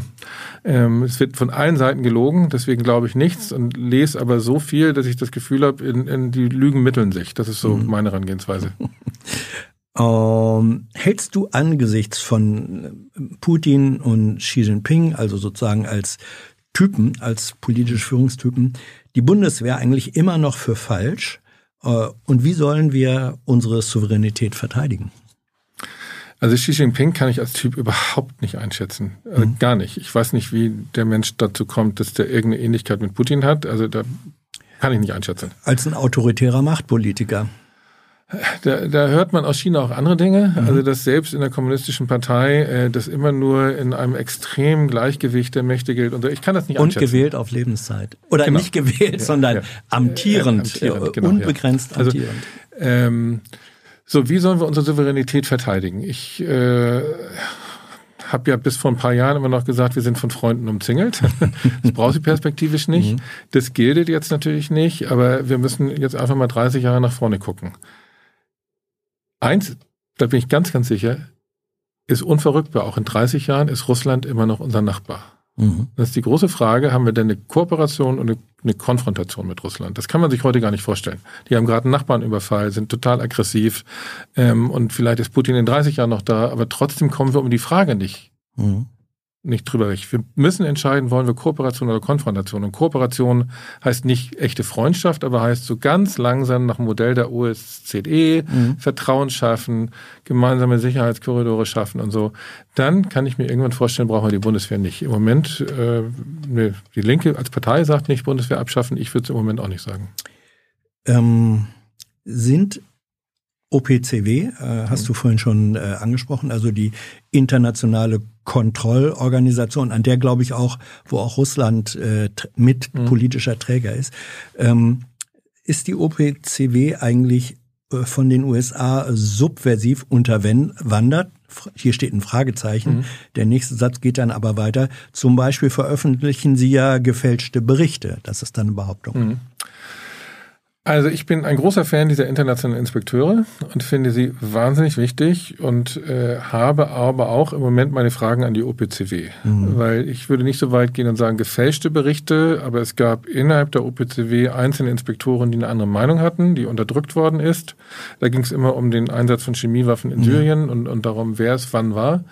Ähm, und ich fand das Vorgehen der OPCW da nicht richtig. Also ich habe im Moment Kritik daran. Ich finde, sie brauchen da mehr Transparenz und äh, müssen auch, äh, ich sag mal, diverse Stimmen von einzelnen Experten auch dann politisch öffentlicher diskutieren. Also im Moment ähm, habe ich, ich sag mal, nur so ein bedingtes Vertrauen in die OPCW leider. Es, es gab da eine ähm, benachbarte Frage. Äh, wie ist es eigentlich mit ähm, der mangelnden Unabhängigkeit von UN-Organisationen einfach dadurch, dass die Finanzierung durch öffentlich kontrollierte Gelder ausbleibt und mehr privates Kapital aus äh, dubiosen Quellen zum Teil reingeht. Also äh, die WHO wird als Beispiel genannt. Also als ich bei der UN war, gab es immer den Spruch, vor den Vereinten Nationen sind alle gleich und einer ist gleicher. Und damit waren die, die USA, USA, gemeint. ja. So. Ja, Ähm, und da geht es gar nicht mehr nur darum, wer finanziert ist, sondern natürlich kann auch bei Abstimmungen in der General- Generalversammlung die USA über ökonomischen Druck ganz viele Länder zu einem bestimmten Abstimmungsverhalten zwingen. So, also insofern gibt es natürlich auch bei der UN ein Ungleichgewicht. Und das andere Problem bei der WHO ist es tatsächlich so, dass viele, viele globale Gesundheitsentscheidungen eben nicht mehr bei der WHO fallen, sondern in anderen äh, Unterorganisationen oder in anderen Formaten, zum Beispiel UNAIDS, da sitzt die Pharmaindustrie mit im Entscheidungsgremium. Und das halte ich für falsch. Der richtige Weg wäre stärker öffentlich, transparente, nicht lobbyabhängige Finanzierung, richtig? Ja, die Finanzierung ist, ist äh, ein zweiter Punkt. Also das eine ist sozusagen ganz neue Strukturen, wo die Industrie mhm. mitentscheidet und das andere ist über das Geld. Und das sind nicht nur private und dubiose Gelder, das sind auch staatliche Gelder, die aber nicht allgemein ins Budget gezahlt werden der WHO, sondern die werden immer für bestimmte Programme. Das heißt, reiche Länder können darüber ja, ja. Ja, bestimmen, wo gehen die Ressourcen der WHO mhm. hin. Das finde ich falsch, sondern es braucht ein allgemeines Budget, das ausreichend ist, um alle WHO-notwendigen Arbeiten zu erfüllen. Und das gibt es im Moment nicht. Noch äh, zwei Fragen ähm, oder drei. Macht ihr die Zeitenwende und wie schnell das alles jetzt ging Angst, medienpolitisch, medialpolitisch, gesellschaftlich? Also ich war schon schockiert Anfang des Jahres, aber ich habe keine Angst. Ähm, ich war schockiert, äh, wie massiv, also als ich dann mal gewagt habe, gegen Waffenlieferungen zu sein, mhm. da wurdest du ja geschlachtet öffentlich. Ähm, das war ja ganz, ganz schlimm. Du bist ja nicht zu Wort gekommen und äh, es war, war überhaupt kein Raum mehr im öffentlichen Diskurs über, welche Alternativen könnte es denn geben. Das war mhm. ganz schlimm. Das hat sich mittlerweile wieder geändert und ich habe tatsächlich ein relativ großes Vertrauen in die Bevölkerung hier in Deutschland. Äh, mhm. Die ist eigentlich immer stabil gegen äh, Militär- und Waffeneinsätze. Das ist oft so punktuell, wenn, ja. wenn was hochkommt. Wie aber ist, weil du ja vorhin ja. nochmal gesagt hast, äh, es wird zu viel über Panzer und Waffen äh, sozusagen äh, relativ schnell und kurzfristig geredet, zu wenig über diplomatische und politische Lösungen. Jetzt haben sowohl Scholz als auch Macron, um nur zwei zu nennen, mit Putin geredet, telefoniert, am Tisch gesessen. Wie sieht denn dann eine äh, Diploma oder Verhandlungslösung aus, wenn da jemand ist, der sagt, nur zu meinen Konditionen und zu mhm. meinen Konditionen gehört, dass wir uns nicht zurückziehen, dass wir in den besetzten Gebieten äh, bleiben.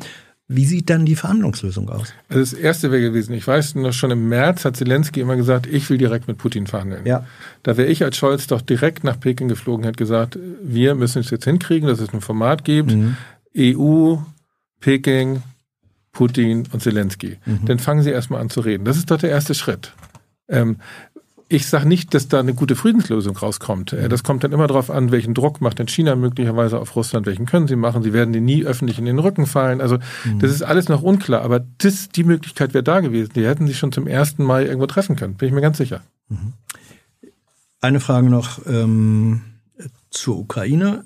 Ist die Ukraine noch eine Demokratie? Ja, natürlich, warum nicht? Also diese, diese Geschichten, die es oft in Deutschland gibt, irgendwie sind doch alles Faschisten. Mhm. Ähm, da sage ich dann immer nur, also bei der letzten Wahl waren die Rechtsextremen gerade bei zwei Prozent in der Ukraine. Deutschland hat mehr Rechtsextreme im Parlament als die Ukraine. Ich glaube, es zielt darauf ab, dass wir, äh, wir haben ein Land im Kriegszustand. Wir haben äh, Rekrutierungen auch in der Ukraine. Ähm, es gibt eine Pflicht, man kann gezogen werden und so weiter. Ähm, ob das noch äh, die Kategorie von Demokratie erfüllt. Ja, ich bin ja gegen Wehrpflicht, aber mhm. auch in der Bundesrepublik gab es lange eine Wehrpflicht. Ich musste Kriegsdienst verweigern, um da mhm. rauszukommen. Also das ist nicht das Kriterium für Demokratie. Und es gibt auch im Moment Arbeitskämpfe. Das ist das Absurde. Also mhm. wir als Rosa-Luxemburg-Stiftung sind im Kontakt mit linken Menschen in der Ukraine, die kämpfen mit der Waffe in der Hand gegen Russland und organisieren Arbeitskämpfe gegen die eigene Regierung, weil sie jetzt die Arbeitsbedingungen verschärfen. Also insofern ähm, da geht noch einiges mehr, als im Moment in Russland geht, ja. Und die allerletzte Frage zu deiner immer noch Partei. Handelt es sich bei den Konflikten innerhalb der Linken um einen Generationenkonflikt? Ähm, wenn das so wäre, fände ich das super. Hm. Weil ich bin dann alt, bin bald raus und soll die Jungen das übernehmen und dann ist Frieden. Äh, ich glaube, das steckt aber ein bisschen mehr hinter. Also ich glaube, das ist auch ein inhaltlicher Zugang zu Politik. Und ich habe auch mit Gleichaltrigen in der Partei Dissense. Also ich glaube, es ist nicht nur Generationskonflikt, aber meine gründliche Erneuerung würde uns gut tun. Jan, vielen Dank. Du musst ganz schnell zum Zug.